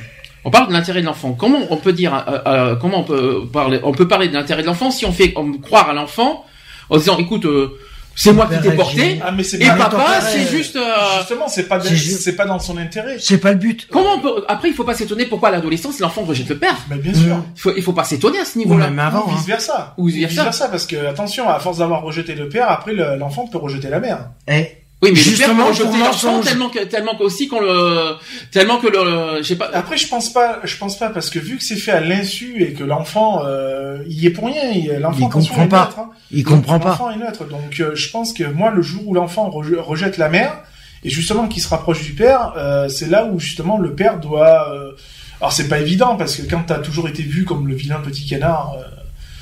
C'est pas évident, mais c'est là où justement il faut euh, Mm. il faut prendre son rôle de père et ne pas ne pas perdre de, de vue ce, ce, ce rôle-là, quoi. Je veux dire, même si on, on peut nous descendre plus que plus que de raison, quoi. Euh, je pense que on a ce rôle-là, il faut garder il faut garder cet objectif-là. quoi. Son rôle. C'est c'est pour ça que je dis chacun euh, que les parents doivent rester à leur place. Une dernière phrase qui dit certaines personnes vivent sous le poids de ne pas avoir été désirées par leurs parents. Mais quand plus tard ils sont aimés et acceptés, il n'y a rien qui puisse les empêcher de vivre pour toujours sous la marque d'un désir inexistant lors de leur conception. C'est dans le désir d'enfanter de sa mère qu'un enfant trouve une place pour l'adulte en devenir qui sera un jour. Enfin, après nous, il a tout le temps été désiré, il le sait, donc euh, il le sait, il a toujours su, Uhum. de toute façon, puisque euh, j'étais là à tous les moments, ça fait un accouchement, puisqu'il est né sous césarienne. Euh, mais bon, voilà quoi. Euh, Ouais, on m'a dit- une chose. Je sais qu'il y a une histoire proche là-dedans. C'est que euh, on ne, on doit pas se transmettre à son enfant ce qu'on a vécu dans son ça. passé. C'est ça, Mhm. c'est ne pas faire de transfert. C'est C'est pas ce que moi, je- de je reproduire. ouais. ce que je fais tous les jours. Hein. Mhm. C'est, malheureusement c'est un travail de, de longue haleine parce que c'est pas évident hein, parce que c'est sur le c'est sur un fil. Hein, euh, Mm. euh, voilà et euh, c'est pas évident. Des fois c'est c'est même très prenant. C'est voilà c'est euh, je le cache pas. Il y a des fois mon fils il me met hors de moi mais je, je réagis de manière à justement ne pas de, De justement pas ne lui- faire de transfert. Mhm. Euh, C'est-à-dire que j'aurais plus vite fait de lui mettre une gifle que d'argumenter. Eh ben, je préfère argumenter, à me fatiguer à argumenter, Que qu'aller à la simplicité, ouais. c'est-à-dire d'aller à la gifle. Donc c'est pas parce que vous avez Voilà. vécu des, voilà, des moments douloureux dans votre euh, enfance qu'il faut transmettre C'est- ça. C'est exactement ce qui se Euh. passe avec mon ex-femme, c'est-à-dire que même elle qui est passée dans un milieu où elle a été, euh, elle a été éduquée par son beau-père, enfin bref, elle a été, sa, sa mère s'est séparée, c'était très compliqué. Euh, quand euh, moi j'ai appris euh, le vécu de, de mon ex-femme, quand elle me l'a appris, on vivait ensemble, tout ça, donc ça nous a renforcés parce qu'on s'est dit finalement on n'est pas si différents que ça, et on s'est toujours promis justement de ne jamais trans, de jamais transmettre ces douleurs-là à nos enfants. Mhm. Euh, et c'est ce qu'on fait même, même si on est séparés. C'est Euh, ce que Mathis, vous faites qu'on est avec séparés, Mathis. Mais on est là pour lui, Voilà. aussi bien elle Mm. que moi. Je veux dire, euh, il y a une décision à prendre, on va la prendre en collectif. Euh, on va se regrouper et on sera là. Euh, S'il faut parler à Mathis, on sera là tous les deux. C'est pas elle, elle va lui parler de son coin, moi dans mon coin. Non, c'est on va lui parler ensemble. Ça c'est bien ça. Voilà. Donc euh, on est là. Quoi Et- qu'il arrive, on est là pour lui. Quoi. Oui. Et Et, et- se et trouver dans le en cas- cohésion ensemble, même si. Et même si Et on dans est le pas cas de deux- certaines choses, Et dans le cas des couples homosexuels, il faut que les deux soient ensemble aussi. Ah bah et en, a- automatiquement. et en accord. avec, avec en Daniel, accord. c'est- comme ça que ça Mm. marche. C'est va voir Daniel pour dire une chose. Euh, il va, si moi par exemple je dis non, il va aller voir de- de- Daniel, Daniel pour voir s'il y a un oui. Et généralement, Et si- euh, il y a le Daniel- non derrière, parce que Oui, parce qu'il sait que. Bon, après Daniel me le renvoie, donc il dit Mm. écoute tu vas voir ça avec ton père, donc euh, c'est recta. Mhm. Ça veut c'est- dire que c'est moi qui ai le, le, le dernier mot. Forcément. Vu que c'est moi qui ai le dernier mot, donc euh, voilà. Après, comme je dis, il y a le à l'heure actuelle, bon, Mathis passe une période qui est un peu complexe. C'est euh, cette période où, euh, pour lui, je, je dis tout le temps non. Donc euh, ça, c'est Ouais, pas facile. Et puis c'est surtout dans le sens où quand il part, qui rentre chez sa mère, c'est la peur de ne jamais me revoir. Oui, Voilà. c'est normal. comme euh, euh, voilà. comme hier. Euh, donc voilà. c'est donc, pas ça hier. euh, Donc euh, c'est la période, c'est tout. C'est il passe une période où bah, c'est l'adolescence, hein. Enfin c'est la préadolescence. Il est en doute Euh, bah, sans doute. Donc c'est je me néglige au niveau de la toilette, je me néglige au beaucoup. au niveau de tout. C'est la période, hein. C'est Mmh. c'est logique, on y est tous passés par là. Ouais. Euh, Bon voilà, mais bon c'est pour ça quand tu me dis ouais t'as pas peur de l'adolescence tout ça, non franchement j'ai pas peur parce que Ah, vrai justement on y est passé donc on a les armes pour euh, euh, pour Est-ce justement a- faire en sorte que ça se passe bien quoi. Je veux dire euh, euh, il faut euh, il faut aussi se servir de son expérience sans non plus trop en faire. Oui. Voilà, moi je, je suis quelqu'un de très laxiste, comme j'ai dit. J'ai dit moi je, je lui cède beaucoup de choses, mais avec Mais des à- limites. Voilà. Euh, voilà. euh, c'est vrai que je l'ai tous les 15 jours, donc euh, je ne peux pas être trop strict non plus. Mm. Mais je ne suis pas trop laxiste non plus. Oui, voilà. Il y a le juste milieu, c'est-à-dire voilà, je l'ai avec moi. euh, oui, je vais me couper les, je vais me couper en quatre pour lui, mais avec des limites. Donc si on résume, donc pour euh, pour euh, que ce- qu'on soit hétéro ou homo, qu'on- on est d'accord là-dessus. Donc déjà, qu'on soit hétéro ou homo, on est- nous sommes tous capables d'élever des, bah oui. et d'éduquer des enfants. Ça c'est le premier Mhm. point. Deuxième point pour être des bons parents. Un, il faut savoir, d'abord il faut vouloir être parent. Deux, il faut, Il faut- faut avoir, il faut savoir éduquer. C'est-à-dire que ce que j'appelle savoir éduquer, c'est pas avoir un enfant pour le plaisir. C'est pas un Non. jouet, c'est pas un jeu, c'est pas, mais- c'est- c'est quand même un être qu'on qu'on- qu'on- on a la responsabilité vie, hein, de son évolution mets. quelque part. C'est ça. En gros, C'est c'est une ça. vie que tu mets, euh, c'est une vie que tu crées encore en plus. Et que tu crées et que t'as- et que C'est une vie que tu construis. Euh, c'est c'est comme une voiture. Une voiture, tu vas la construire. Euh, si tu commences euh, par le volant, il va y ta avoir voiture un elle va pas problème. avancer. Hein. Il va y avoir- C'est comme une maison. Hein. Une maison, tu la construis, tu commences pas par le toit, quoi. hein. c'est clair. Sinon, il y a un souci. Bah, un enfant, c'est pareil. Bah, l'éducation, c'est la même chose. Tu construis les fondations. Ça Hein. commence par. Ben, là, là, Pour la maison, vie c'est d'un les d'un enfant, ça commence par l'éducation. C'est le Par les ciment de fondations. la vie, quoi. Je veux dire, Mm. c'est ce qui va le, Le, permettre le faire de- avancer d'évoluer. tout au long de sa vie, quoi. Je veux Mm. dire. Et s'il y a pas ça, ben, il y a, il y a rien, quoi. Troisième point, c'est que les deux parents fonctionnent ensemble. C'est-à-dire que c'est pas un parent qui fait une éducation et l'autre parent Et fait une autre éducation. il faut pas que les parents euh, dénigrent l'autre parent. Ouais. Mm. C'est-à-dire, faut pas que la mère, par exemple, dise ouais, ton père, ouais, ton père, c'est un enculé, il m'a laissé tomber, il m'a Mm. nanana, et vice versa pour le père. Eh Je veux oui. dire, faut, faut, faut rester un minimum complémentaire. C'est ce qui se passe avec Mm. euh, moi et mon ex-femme. On est resté complémentaires malgré tout qu'on soit séparés. Mhm. Euh, et malgré tout qu'elle, elle a refait sa vie avec euh, avec un autre et où elle a eu un enfant avec. Mm. D'où moi j'ai fait ma vie avec un homme et euh, et on fait notre vie quoi. Je veux dire. Mais on est là pour notre enfant. Donc on, même on- éducation, même principe, même ça, valeur, même voilà. euh, même là, tout ça. on est sur la même ligne, de- la même longueur d'onde. Même si on a même- des différences Mm. ou même des, on a des désaccords. Mais même s'il y a un désaccord, il y a un, il y a un milieu. Donc, Même que tu euh, Donc qu'on soit avec. deux hommes, deux femmes, un homme, une femme, c'est pareil. c'est la même, C'est c'est le même fonctionnement. La la même. Exactement le même fonctionnement. Nous sommes d'accord là-dessus. hein. Est-ce que vous voyez autre chose? Pour moi, non. Non, après, voilà, c'est, ben, c'est, c'est que tu sois, euh, C'est être là pour son enfant, quoi. C'est Voilà, tout. c'est- il faut être là, il faut être à l'écoute, il faut être. euh, alors, faut pas dire amen non plus, non, parce que sinon c'est pas trop. C'est c'est être. euh, c'est avoir une le éducation le juste. C'est trop le chouchouter ou quoi que ce soit. Mm. Mais euh, il faut savoir répondre à ses attentes. Euh, Il y a des caprices, il faut savoir ne pas céder aux caprices, Mm. parce que ça, beaucoup de gens ont tendance à, à Aller, aller à la à facilité. envahir. Mm. Voilà, c'est tout. Et puis savoir mettre des règles. C'est tout. Il y a des règles, il faut savoir respecter ces règles-là. Euh, c'est pas je veux, c'est je vous. C'est est-ce que je peux avoir.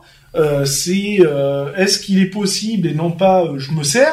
Euh, voilà, c'est tout. C'est Si je peux me permettre, dans ce cas, il y a des règles des parents à l'enfant, mais dans ce cas, il y a des règles entre les deux parents. mais bien Eh oui. Parce que sinon, Mais ces règles- sinon ça marche Ces pas. ces règles, Ces moi, c'est les règles que j'ai avec mon ex-femme, quoi. Par exemple. Tu vois ce que je veux dire Parce que du- sinon, ça ne fonctionnera pas. sur la même longueur d'onde. Mais s'il n'y a pas de règles entre les deux parents, ça ne fonctionnera pas. Ah bah ça. oui, automatiquement.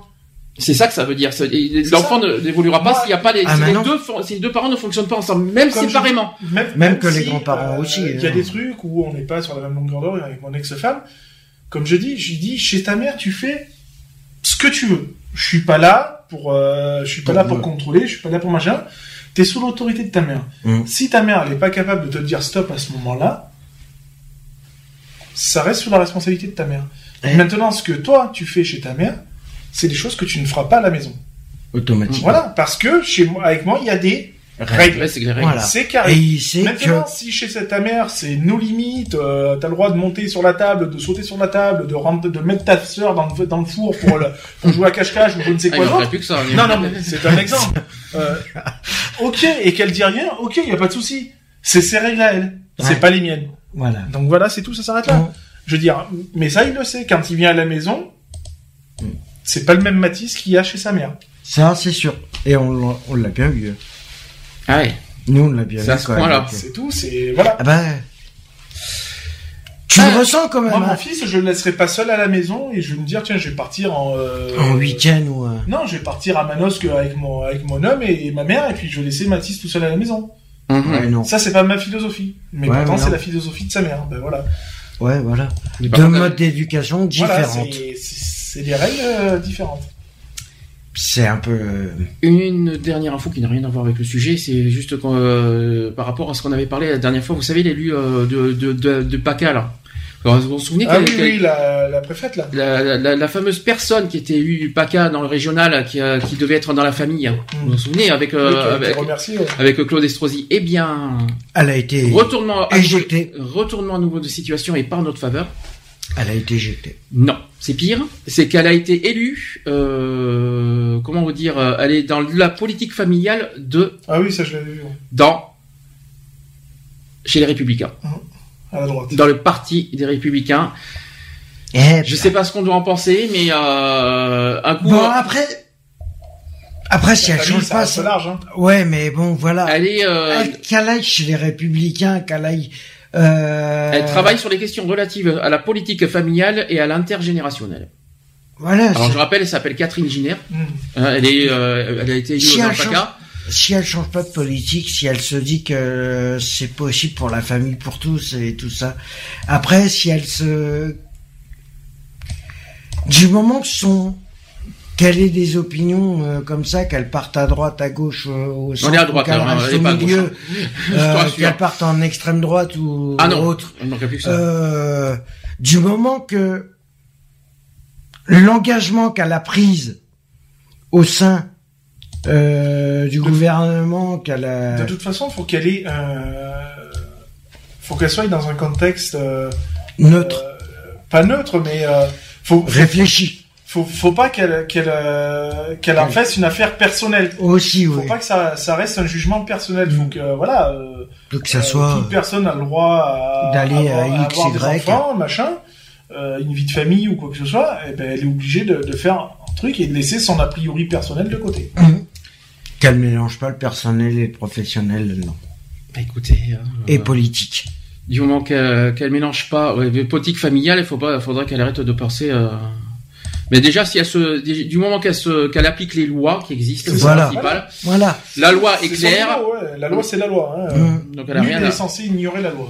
Retrouvez nos vidéos et nos podcasts Sur www.equality-podcast.fr.